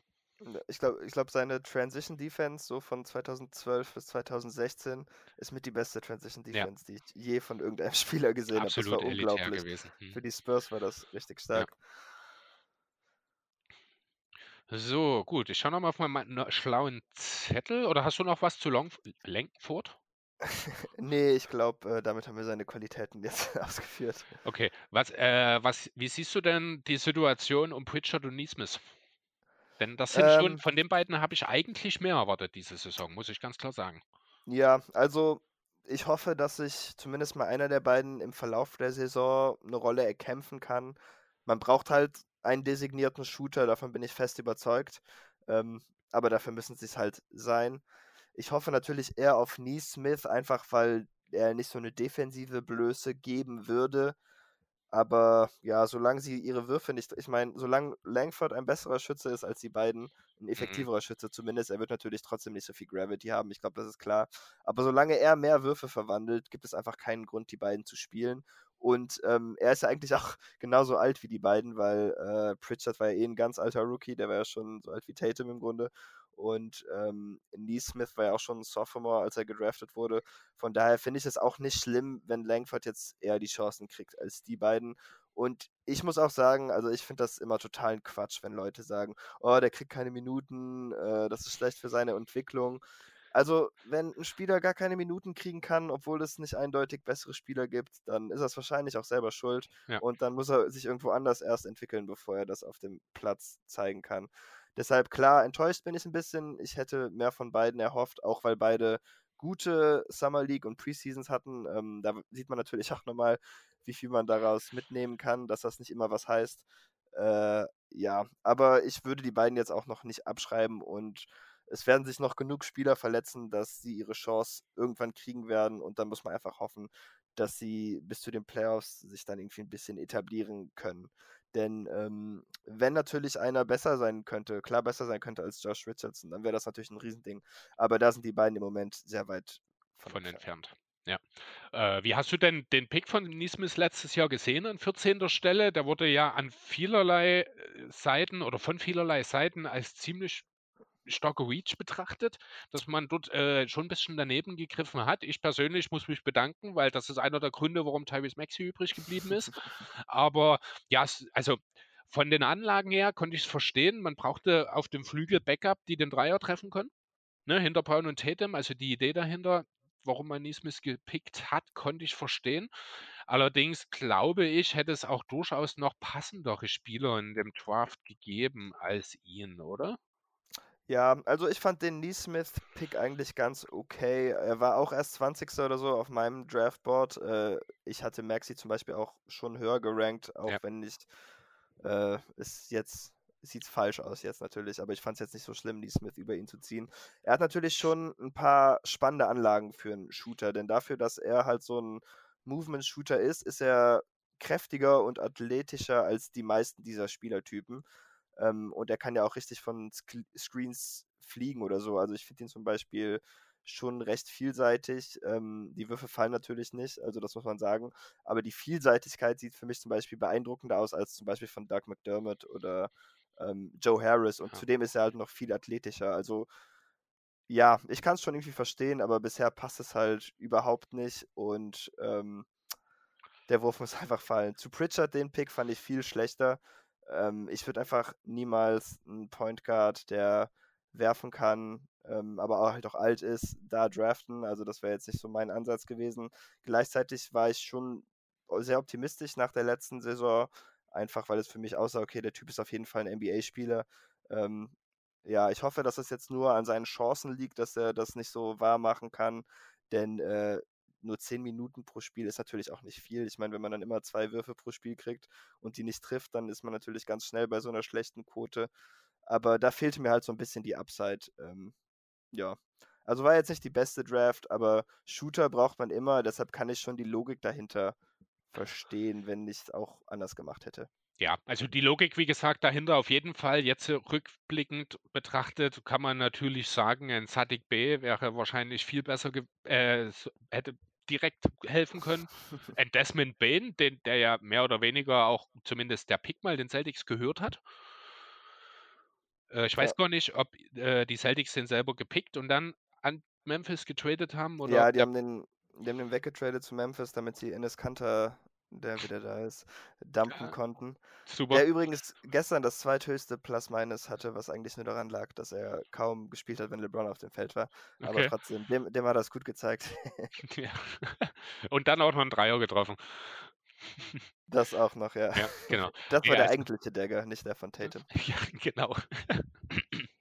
Ja, nee, also wie gesagt, theoretisch ist der äh, Neesmith-Pick durchaus nachvollziehbar. Dass es halt jetzt noch nicht funktioniert hat, manchmal, das ist halt das Problem bei einem Draft. Du holst einen jungen Spieler, von dem du zwar schon mal gesehen hast, was er kann, aber du weißt halt nie, kann er das sofort eins zu eins in die NBA übertragen. Vielleicht reden wir in drei Jahren über Aaron Neesmith als einen der besten Shooter der Liga. Vielleicht nicht unbedingt im Volumen, aber vielleicht äh, im Rahmen seiner Rolle und seiner Quote, dass er dort äh, vielleicht auch mal irgendwie so einen Schritt machen kann. Wer weiß. Dafür ist Ja. es einfach, ist seine Karriere einfach noch zu jung an der Stelle. Ja, ich finde auch gerade bei Shootern, da dauert es manchmal ein Jahr oder zwei, bis sie so sich an die NBA-Geschwindigkeit so ein bisschen gewohnt haben. Ich meine, so Spieler wie Reddick und Korver, die sind ja auch alle nicht durchgestartet. Richtig. Ähm, Genau. Aber gut, das ist natürlich nur Spekulation und Hoffnung, dass Neesmith in die Richtung gehen kann. Ja, aber die Hoffnung kann man ja durchaus haben. Gut, ich habe noch ein Thema für die Celtics, äh, die ich so ein bisschen, was ich so ein bisschen generell gehalten habe, das ist das Klatschthema. Also nochmal so Mhm. als Bestandsaufnahme. Boston hat, äh, ich glaube, die meisten Overtimes bisher in dieser Saison gespielt. Vier, Ich glaube mit Abstand, ja. Vier Spiele Vier mit Overtime zwei und davon zwei mit Double Double. Overtime.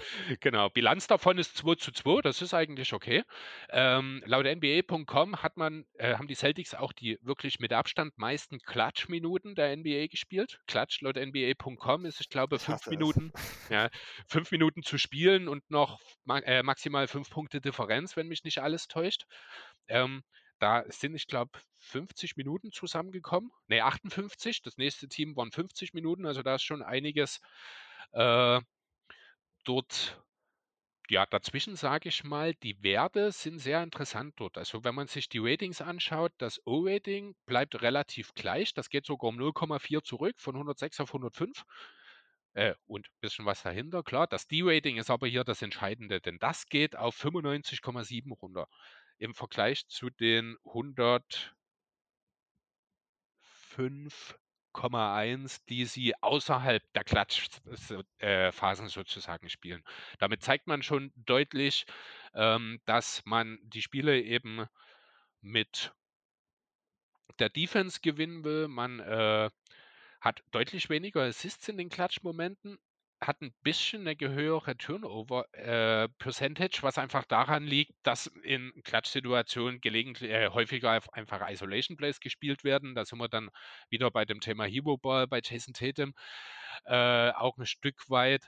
Aber man gewinnt die Spiele eben nicht mit der Offense, die Celtics, sondern man macht das mit der Defense. Man lässt nur 38% Field Goals insgesamt zu in diesen Momenten, nur 24% der Dreier. Das sind fast 10% Dreier weniger äh, und fast 5% an Field Goals im Vergleich zu den nicht zu entscheidenden Momenten in 'nem Spiel. Und man generiert in diesen Situationen sowohl die meisten Turnover bei den Gegnern als auch erzielt man die höchsten Blocks. Also, wirklich die Defense ist on point in den Klatschsituationen, das muss man sagen. Dann ist es auch am Ende gar nicht so das ganz große Problem, wenn es offensiv nicht ganz so gut läuft. Am Ende hat man mit Tatum trotzdem noch jemanden, der dir das Spiel im Zweifel entscheiden kann. Und ja, ich muss ehrlich sagen, ich war etwas überrascht. Ich habe gedacht, die Klatschwerte sehen schlechter aus der Celtics als das, was ich jetzt hier gesehen habe. Gerade defensiv äh, ist das halt wirklich gut und auch offensiv hat man dann trotz dessen, was ich schon gesagt habe, immer noch ein True-Shooting von fast 60, was man auflegt in den Klatschsituationen. Deswegen ja, hat man es dann im Endeffekt auch geschafft, zwei dieser Overtime-Spiele zu gewinnen. Ich denke, perspektivisch werden wir die Celtics als Team sehen, das äh, in engen Spielen wahrscheinlich eher positiv aus den Spielen herausgehen würde, oder? Ich weiß es nicht mehr. Also die Overtimes zu Beginn der Saison waren wirklich sehr anstrengend. Die waren schwierig, ja, das stimmt.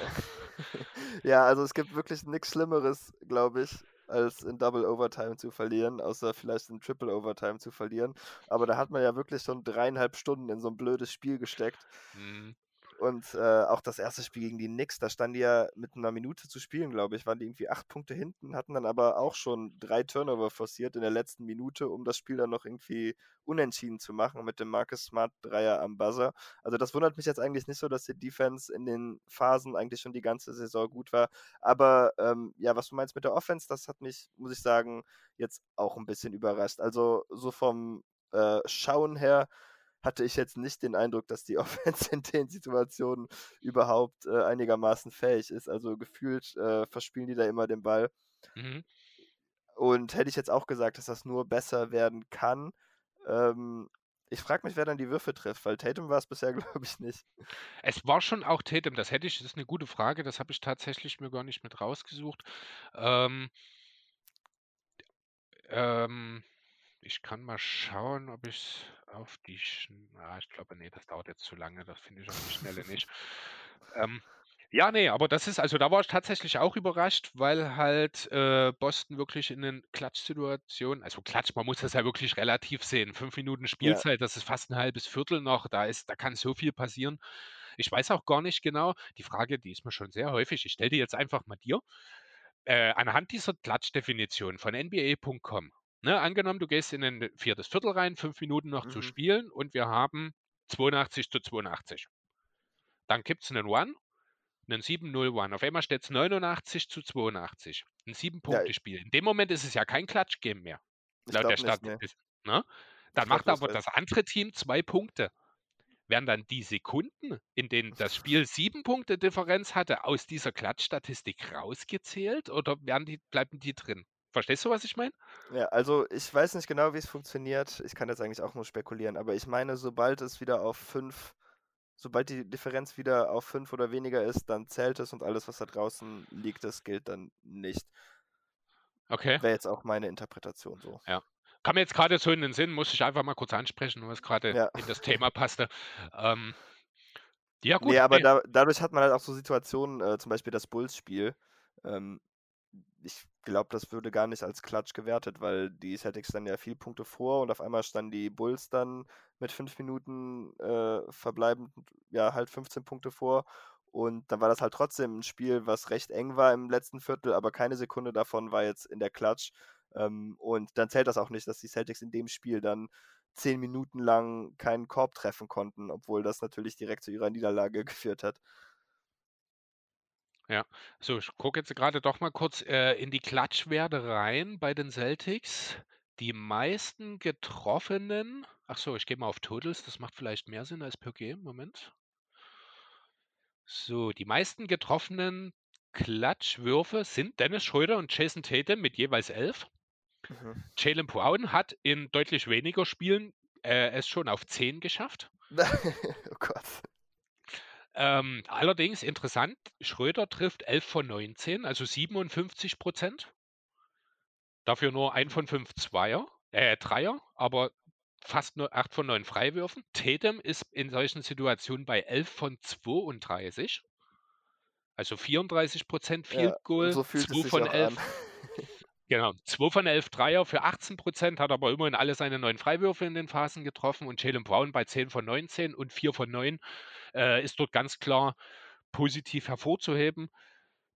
Exorbitant hervorzuheben ist Robert Williams an der Stelle, der natürlich aufgrund dessen, was wir im Laufe des Podcasts jetzt schon beschrieben haben, natürlich keine schweren Würfe nimmt, aber alle seine fünf Klatschwürfe und vor allem auch alle seine sechs Freiwürfe in diesen Situationen getroffen hat. Ja, das war groß. Ja, genau. Ansonsten, ja, Al Hoford 3 von 9, Marcus Smart 4 von 9, Josh Richardson 1 von 3. Das sind im Grunde die Spieler, ja, die in den Klatschsituationen für die Celtics bisher die Würfe genommen haben. Ja. Gut. Ja, was muss denn passieren, ähm, damit die Celtics am Ende das erreichen, was die Erwartungen vor der Saison waren? Also ich denke, die Erwartungen waren, dass man die Playoffs ohne Play-in schafft und eventuell, wenn alles perfekt läuft, vielleicht so ein bisschen auf Platz 4 schielen kann. Also das ist so das, was ich von den Celtics erwartet habe bisher. Wie hast du das vor der Saison gesehen? Ja, genau. Also für mich waren sie auch so im Rennen für den dritten bis siebten, achten Seed, aber ich ging natürlich auch eher davon aus, dass sie ein klares Playoff-Team werden würden. Ähm, es ist natürlich noch gut möglich, denn es konnte sich noch niemand im Osten so wirklich äh, absetzen von der Konkurrenz. Ja. Äh, das ist gut für die Celtics. Was ein bisschen schlecht für die Celtics ist, dass ähm, ein Team, was ziemlich sicher besser sein wird in den Bucks und dann auch noch ein anderes Team, was so ähnliche Ambitionen hatte wie die Hawks zum Beispiel, ähm, noch hinter ihnen sind. Also die könnten ihnen das dann noch ein bisschen erschweren. Außerdem sehen natürlich die Bulls und die Wizards und die Hornets wahrscheinlich besser aus, als man es vor der Saison erwarten konnte. Und auch die Sixers, die jetzt natürlich schon einiges an Schicksalsschlägen einstecken mussten, äh, schlagen sich ja schon ganz ordentlich bisher. Ich meine, dass man jetzt immer noch bei circa 500 ist, zwei Siege drüber sogar, mhm. ähm, obwohl das halbe Team Covid hatte und so viel gefehlt hat, ist natürlich schon ganz ordentlich. Also es wird auf jeden Fall schwer, aber ich denke, man ist jetzt erstmal auf gutem Kurs. Man hat jetzt auch zwei Spiele gegen die Thunder und Rockets. Ähm, das wird mir jetzt auch zeigen, ob man ein anderes Team ist als im letzten Jahr, weil im letzten Jahr wäre das sowieso ein Split geworden. Also eins von den beiden würde immer da fett verbraten. Äh, das heißt, ich bin mal gespannt. Ich hoffe, dass das dieses Mal nicht passiert. Äh, letztes Jahr hatten die Celtics, glaube ich, zweimal gegen die Thunder verloren. Das brauche ich wirklich nicht mehr sehen. Okay, waren das auch hoffentlich dann Spiele, die früh in der Saison waren, als Shea noch mitgespielt hat, nehme ich an, ne? Äh, ne, also eins davon war ganz am Ende, als im das war beim Stretch Run. Ja, ja, das war das war wirklich traurig. Das sind ähm, quasi Lakers äh, Ambitionen hier dann, oder? Bitte? Das sind dann schon hier Lakers Ambitionen. Die haben wir auch ja. zweimal sehr begnadet gegen OKC verloren in diesem. Ja, genau. Nee, also ich habe wirklich Angst. Äh, heute ist ja das Spiel, also ich weiß ja nicht, wann der Podcast rauskommt, aber jetzt am Samstag äh, spielen die Celtics gegen den OKC Thunder und ähm, ich habe schon seit mehreren Stunden Angst vor einer verspielten 21-Punkte-Führung oder so. Okay. Ich hatte mich auch schon mit Lino äh, drüber unterhalten, dass das kommen würde. Das heißt, ich bin gespannt. Ähm, was okay. daraus wird. Ja. Also äh, veröffentlicht wird der Podcast am Sonntag um 17 Uhr. Das heißt, wenn ihr das hört, ist das Spiel bereits vorbei. Dann, ja, klingt das Ganze, dann wissen wir auch, wie das Ganze dann für dich ausgegangen ist, sozusagen. ja, genau. Also, was muss halt passieren, damit das für die Celtics vorangehen muss. An, als allererste Stelle habe ich mir erstmal aufgeschrieben, dass Tatum wieder liefern muss. Ja, ja. Das, ist, das ist sehr einfach an der Stelle gesagt. Ich finde aber auch, das ist jetzt nicht so unrealistisch, weil Regression zur Mitte findet einfach statt. Ich glaube nicht, dass das, was Tatum aktuell geliefert hat, das ist, was am Ende der Saison noch dastehen wird. Du ja genauso wenig. Deswegen glaube ich, dass wir diese Voraussetzung durchaus als ja, mittelfristig erfüllt auch ansehen können. Was ansonsten noch wichtig ist, ist so ein bisschen schon das Thema Wurfauswahl. Man muss man muss mehr du hast es vorhin schon angesprochen, äh, ich glaube, da ging es um Tatum konkret, hier jetzt mal die Celtics an sich als Team auch. Da muss, äh, mehr Weg zum Korb gesucht werden, da muss mehr Fokus auf den Dreier gelegt werden und es muss einfach der nicht so effiziente und meistens halt auch relativ gut verteidigte Midranger muss zurückgenommen werden, äh, ein bisschen zurückgehen, damit das Ganze funktioniert. Ja, wenn das so die, der lange Zweier von Tatum ist oder die kürzeren Zweier von Brown, wo wir gesagt haben, die sind sehr gut unterwegs. Davon kann sie natürlich äh, weiter den einen oder anderen nehmen, aber ansonsten muss halt, finde ich, dort ein moderneres Wurfprofil einfach entstehen in Boston. Aber das ist halt auch eine Sache eigentlich. Seit Tatum und Brown da sind, ist das eine Sache, über die wir jedes Jahr reden können. Ja, aber ich, also ich glaube auch, dass mit Tatum, das wird auf jeden Fall besser. Ich hatte mir das mal angeschaut. Nach 13 Spielen ähm, hatte er sieben Spiele von 13, in denen er mehr Wurfversuche als Punkte gemacht hatte. Wahnsinn. Ähm, das ist ja wirklich, wirklich, unglaublich schlecht. In den letzten drei Spielen ist das nicht mehr vorgekommen. Seine letzten beiden waren vielleicht sogar die besten beiden seiner Saison bisher.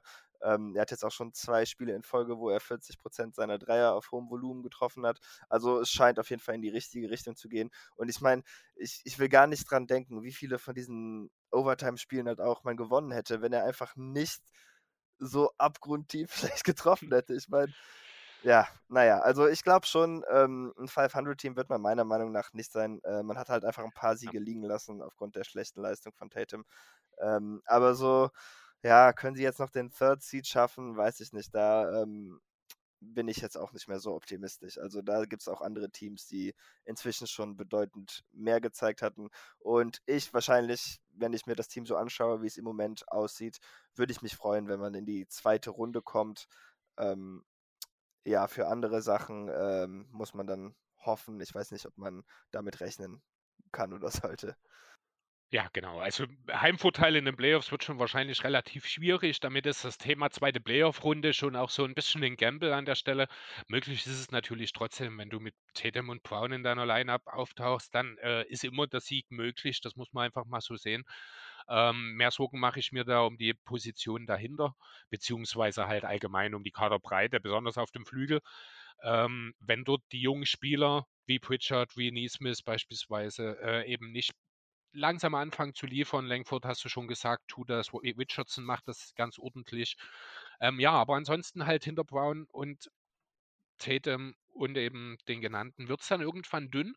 Da ist die Frage, glaubst du, dass da die jungen Spieler im Saisonverlauf noch einen Sprung machen können? Oder erwartest du vielleicht sogar, dass dort äh, Brad Stevens vielleicht schaut, dass er irgendwie in Form eines Trades versucht, dort nochmal ein bisschen Hilfe zu finden? Ja, das Problem ist halt ein bisschen, es gibt ja eigentlich auch keine Minuten mehr. Also, wo sollen die jungen Spieler die Minuten herholen? Das heißt, ich glaube wirklich, ähm, und ich würde jetzt auch nicht unbedingt traden, also wahrscheinlich ist der Ansatz so, ähm, es wird sich irgendjemand verletzen, wahrscheinlich. Das passiert meistens einfach, gerade bei den Celtics. Das sind ja die letzten Jahre immer sehr verletzungsgeplagt gewesen. Und da muss man halt sehen, kann einer dieser Spieler mit einer konstanten Minutenbasis in diese Rolle schlüpfen. Und wenn das nicht passiert, dann würde ich mir halt Sorgen machen und dann sollte man an Brad Stevens Stelle wahrscheinlich auch überlegen, um diese Position irgendwie zu ersetzen oder zu beheben, äh, was natürlich schwer wird, weil wenn der Spieler nichts zeigt, dann wird er auch keinen Wert haben. Ja. Aber ähm, ja, dann wird man halt über solche Sachen nachdenken müssen. Aber ansonsten würde ich jetzt einfach erstmal so weitergehen und hoffen, dass das noch in ihnen steckt. Denn äh, ja, wie gesagt, die Off-Seasons der beiden, Pritchard und Neesmith, die waren halt schon sehr ermutigend und da muss man nicht zu viel draus machen. Äh, oft heißt das halt nichts, gerade wenn man ältere Spieler dann hat, die gegen jüngere Spieler spielen. Aber das ist auf jeden Fall für mich dann nochmal genug positive Indiz, dass man es nicht direkt abschreiben sollte. Ja, genau. Man muss halt auch dazu sagen, das Team an sich ist doch relativ neu zusammengestellt. Es gibt viele wichtige Punkte, die sich verändert haben. Williams ist zum Starter geworden, Hofert ist wieder neu im Team, Schröder ist neu dazugekommen. Das muss ich natürlich auch alles noch finden. Deswegen ist auch einfach Geduld ein wichtiges Thema. Denn in den besten Lineups, die meistens aus Tatum, Brown, zwei weiteren oder drei weiteren Stottern, oder sagen wir mal, ich nehme jetzt mal Schröder in die erweiterten Stotter rein, damit haben wir sechs Spieler, Tatum ja. und Brown und drei von denen dazu. Damit sehen die Lineups der Celtics eigentlich immer sehr, sehr gut aus. Deswegen äh, wird das, denke ich, an der Stelle sich auch noch geben. Dann hast du eben mit Richardson, Grant Williams äh, noch zwei Spieler, von die regelmäßig in positiven Lineups auftauchen, die da entsprechend äh, ihren Einfluss haben. Aber darüber hinaus muss ich sagen, äh, mir Langford an der Stelle vielleicht mal ausgenommen, habe ich das Gefühl, dass der Rest des Teams durchaus im Zweifel obsolet sein könnte. Würde Danny Ainge noch am Drücker sitzen, würde ich wahrscheinlich sagen, es gibt definitiv einen Trade im Laufe der nächsten Wochen. Dabei hat er das gar nicht so viel gemacht in den letzten Eigentlich Jahren. nicht, Also ne? in Das Boston ist wurden Leute echt hm. frustriert mit ihm. weil er halt auf seiner Schatulle ewig sitzen geblieben ist und den Star Trade letzten Endes nie wirklich umgesetzt hat. Das stimmt. Aber bis dahin, also ich weiß auch nicht, was ihm da genau. Äh, Anthony Davis war ja da häufig auch ein Thema und dass es da wohl auch konkrete Gespräche und auch schon mehr gab, warum es dann nicht passiert ist, weiß ich jetzt aktuell auch gar nicht mehr. Aber ja, aber sonst war es ja eigentlich immer Danny Ainge so der Typ ohne Gewissen. Ja.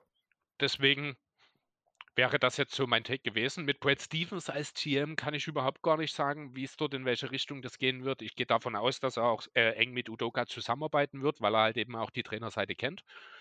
Und ja, dann müssen wir einfach mal schauen. Ich denke, letzten Endes kann es sowohl zum Trade kommen, als auch dazu, dass man mit dem Kern erstmal so in die Saison, also die Saison beendet und dann eben im nächsten Sommer schaut. Äh, eine Frage habe ich noch. Was ist eigentlich mit Jabari Parker? ja, der hat jetzt schon ein paar Spiele gemacht. Ähm, er ist halt nicht wirklich sonderlich gut, ähm, weil er kann, er kann leider nichts verteidigen. Ja. Also, ähm, ja, ich finde es aber eigentlich mal wieder lustig, wenn er als Center spielt. Ähm, er hatte jetzt vor kurzem, oh, ich weiß leider nicht mehr, gegen wen das war, aber da hat er so schnell gespielt, also er hat nicht gut gespielt, das will ich jetzt gar nicht sagen. Vielleicht war das sogar gegen Cleveland. Ich glaube, es war gegen Cleveland, das erste Spiel, als die Celtics dann auch die Führung verspielt hatten. Ich Mhm. habe Jabari Parker noch nie so schnell bewegen sehen. Also mit dem Ball in der Hand, ohne Ball, defensiv, keine Ahnung. Der ist wirklich über, über den Platz gefetzt. Ähm, naja, ist nichts draus geworden. Aber ich würde ihn zum Beispiel trotzdem noch einfach so viel lieber sehen als Ines Kanter, der auch irgendwie seine eine Fähigkeit, ähm, dass er gut den Ball fangen konnte und damit dann etwas macht, verloren hat. Denn der hat irgendwie die ganze Zeit Butterfinger in dieser Saison. Ja, er hat sie ersetzt, diese. Fähigkeit. Er hat sie ersetzt gegen äh, gesellschaftliche Kritik. ja, kann ich von ihm leider ähm, auch nicht so super ernst nehmen. Aber ja. Es ist, es, es nimmt Überhand momentan, habe ich das Gefühl irgendwie. Ich weiß nicht, ob du das mit den Schuhen jetzt letzte Nacht auch mitgekriegt Ja, also hast. ich meine, er macht ja schon ein paar gute Punkte, aber er hat zum Beispiel auch schon, äh, war auch schon auf Galas mit Jared Kushner oder so. Das Okay. heißt, ich werde mir jetzt nicht ähm, von ihm irgendwelche soziale Gerechtigkeit-Tipps geben lassen, sorry. Ja, das Äh, ist dann eine das werd Frage ich. von Glaubwürdigkeit an der Stelle einfach. Genau, ja, also es sieht halt alles so aus, als würde er ein bisschen für seine äh, Nachspielkarriere in Arnold Schwarzenegger-Riege ein bisschen werben. Ähm, ja, keine Ahnung. Also äh, gut, dass er das anspricht vielleicht, aber ich weiß nicht, wie viel er damit erreicht und äh, so allgemein erreicht er mich damit eher weniger. Ja, also wie gesagt, ich finde, es ist irgendwie äh, jetzt auch in dieser Saison nochmal deutlich mehr geworden als zuletzt. Ja, ich meine, und dass er ja auch, er hat ja auch dann irgendwie sich beschwert oder das irgendwie in Verbindung gebracht, dass er dann nicht gespielt hat ähm, mit seiner Kritik. Mhm. Äh, aber das liegt halt daran, dass Horford und Williams äh, einfach besser sind. Besser sind. Komischer Zufall, dass Williams sich jetzt auch verletzt hat, ähm, nachdem oder als ungefähr Kanter das gesagt hat, weil ich weiß gar nicht, ob er sonst jetzt aufs Feld gekommen wäre. Jetzt muss er halt spielen, wenn ähm, Udoka nicht super small spielen will, aber Mhm. ähm, naja, ich weiß nicht, was er jetzt so denkt, weil die Minuten mit ihm waren nicht wirklich gut. Oder wenn dann nicht wegen ihm gut. Ja, gut, fairerweise muss man über Kanter sagen, er war jetzt halt schon immer ein sehr, sehr eingeschränkter, sehr, sehr, äh, ja, ein Spezialist halt, ein Rebounder, ein Offensiv-Rebounder, der halt in Gruppennähe machen kann, aber ansonsten halt nicht viel mitbringt. Ne, Ja. also das ist sowohl defensiv, kannst du ihn in kein Pick and Roll lassen, kannst ihn als Körper am Ring stehen lassen, aber das ist halt auch schon alles. Also sein Einfluss aufs Spiel war schon immer sehr, sehr zweifelhaft. Deswegen wird er wahrscheinlich auch seit vier Jahren zwischen Boston und Portland hin und her geschoben. Oder seit drei Jahren besser gesagt. Ist ja jetzt, ich glaube, wirklich Boston, Portland, Boston, Portland in den letzten Jahren so gewesen, wenn mich nicht alles Ja. täuscht. Ja, ich hoffe, die haben zur Trade Deadline wieder Interesse und dass wir den Prozess ein bisschen beschleunigen können. Okay. Ja, gut. So, ich glaube, ich habe dann im Grunde auch alles soweit durch. Gibt es noch irgendwas, worüber du reden willst, David? Ich freue mich auf den Film mit Juancho Hernan Gomez und Adam Sandler. Das ist wahrscheinlich das letzte. Uh, da sind, äh, ich glaube, auch einige Sixers-Spieler dabei, wenn mich nicht alles Ja, genau, ne? genau. Genau, das Ja. habe ich auch mitgekriegt, ja. Weißt du, wie der heißen soll oder wann der rauskommt? Ähm, ich wusste, wie der heißen sollte. Es geht auf jeden Fall um einen Basketball-Scout. Ich glaube, Adam Sandler ist der Basketball-Scout. Äh, irgendwas mit C? Hieß der was mit C? Ich weiß es nicht. Ich google Entschuldigung. gerade mal, ob ich was finde.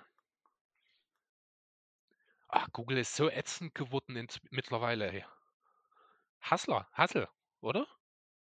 Ah ja, das klingt richtig, ja. Hustle, nix Ja, mit C. das ist an upcoming American Sports Fu- Movie Film directed by Sarah, Jeremiah Saga, whatever. Cast Sandler, Queen Latifah, Robert Duval, Juan Hernan Gomez, genau, Kyle Lowry. Tobias Und- Harris war, glaube ich, drin. Ja, hier steht, äh, additionally, Sandler confirmed an, appear an appearance from some of the members of the Sixers, including Harris, Seskuri, Tybal, Maxi und Coach Doc Rivers. Aha. Genau, aber ein Termin scheint es hier aktuell auch noch nicht zu geben. Aber der Film scheint wohl Hustle zu heißen. Genau. Ja, das habe ich natürlich nur erwähnt, damit wir noch kurz über Herman Gomez sprechen konnten. Aber der letzte Film mit einem Celtic und Adam Sandler war auch sehr gut. Das heißt, ich habe große Hoffnung, dass dieser Film auch gut wird.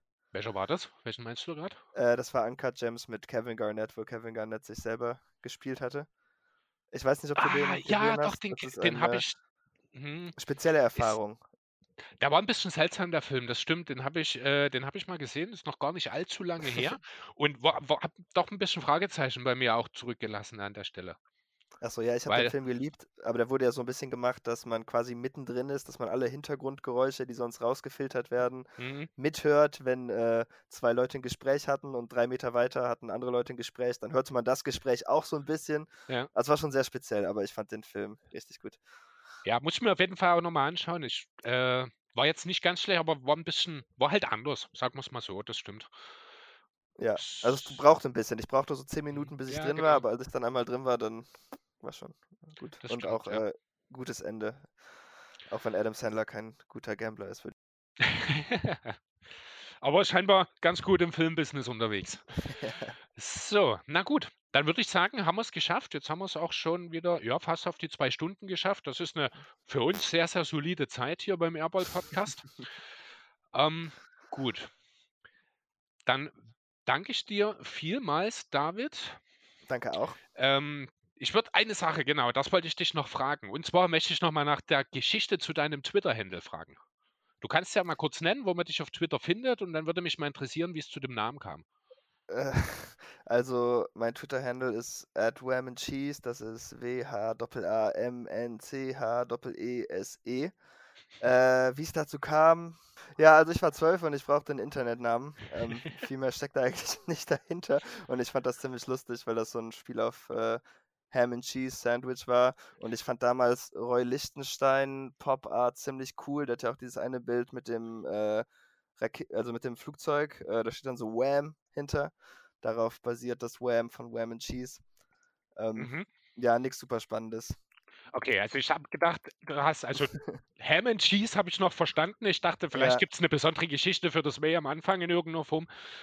Ähm, Ne, das ist nur ich- das Roy Lichtenstein-Bild eigentlich. Das Okay. ähm, war immer so, war auch ganz lange mein Bildschirmhintergrund. Das war früher mein Mhm. Lieblingskunstwerk. Ich schau gerade mal. Ah, hier, der Roy Lichtenstein. Wo, ich habe jetzt gerade ein Bild von ihm, wo er vor diesem Bild ist mit dem Flugzeug. Ja, genau. Ja, genau. Also ich kannte Roy Lichtenstein vorher noch nicht. Sie haben wir noch ein bisschen Bildungsauftrag hier mit reingebracht. Ein bisschen Kultur, wunderbar. Das klappt ja super mit dir heute, David. Ja, gut, genau. Sie, hört man dich demnächst bei Jonathan oder irgendwo nochmal? Oder gibt es noch irgendwas, wo du auf den Ähm, hinweisen möchtest? ja, wir haben, glaube ich, irgendwann im Laufe der nächsten Woche nochmal einen Podcast. Das wird etwas allgemeiner. Äh, so eine Art League Pass, Zapping, Dingsbums. Ansonsten bin ich, glaube ich, erstmal nicht auf Podcast, auch wenn ich irgendwann noch mit Jonathan dann auch noch den U24 Prospect Podcast aufnehmen Mhm. wollte, mit Tobias Bühner dann wahrscheinlich auch. Das heißt, für alle Leute, die sich für junge Spieler interessieren, das wird dann auch spannend sein, denke ich. Das machen wir jetzt auch schon seit ein paar Jahren, jedes Jahr mit GoToGuys angefangen und jetzt auch bei jeden Tag NBA. Ja, da kann ich nur empfehlen, auch reinzuhören. Die habe ich mir immer auch oder höre ich mir auch immer sehr gerne an, diese, äh, Sequenzen beziehungsweise ja, allgemein höre ich ohnehin gerne bei Jonathan rein, war jetzt auch schon ein zweimal bei uns. Ist ja mittlerweile sicherlich ja, auch unseren Hörern wahrscheinlich eher bekannt, als wir sein hören. Ähm, ja gut, aber dann würde ich sagen, kommen wir jetzt langsam zum Ende. David, ich danke dir vielmals. Es hat mir sehr viel Spaß gemacht. Mir auch. Bist ein ganz angenehmer Sixers-Fan, muss ich sagen. ja, das kann ich dir so nur zurückgeben. Ich hatte auch Angst, ob du mir nicht vielleicht auch ein bisschen zu unsympathisch wirst mit deiner grünen Brille. Aber ähm, nee, war cool, hat Spaß gemacht. Ich denke, wir haben ganz gut auseinandergenommen, was mit den Celtics los ist und dass wir uns nicht allzu viele Sorgen darüber machen müssen, in welche Richtung die ganze Sache sich entwickelt. Und ja, dann ja, Andreas würde jetzt zu mir sagen, ich kann mich zurücklehnen. Ich muss jetzt noch den Standard Abmoderationen machen, die ich überhaupt gar nicht drauf habe. Ja, folgt uns, folgt uns bei Twitter, folgt uns bei Instagram, bei Facebook, bei äh, Apple Podcasts könnt ihr uns auch bewerten. Am besten natürlich mit fünf Sternen. Ansonsten auch folgt uns gerne bei Spotify, bei Deezer, bei allen möglichen Podcatchern eurer Wahl. Ähm, ja, keine Ahnung. Ich glaube, ich habe was vergessen. Soll an der Stelle aber auch einfach mal gereicht haben. Ich danke dir vielmals, David, und wünsche dir und euch, unseren Hörern natürlich auch, eine schöne Woche. Danke. Ciao. Dir auch.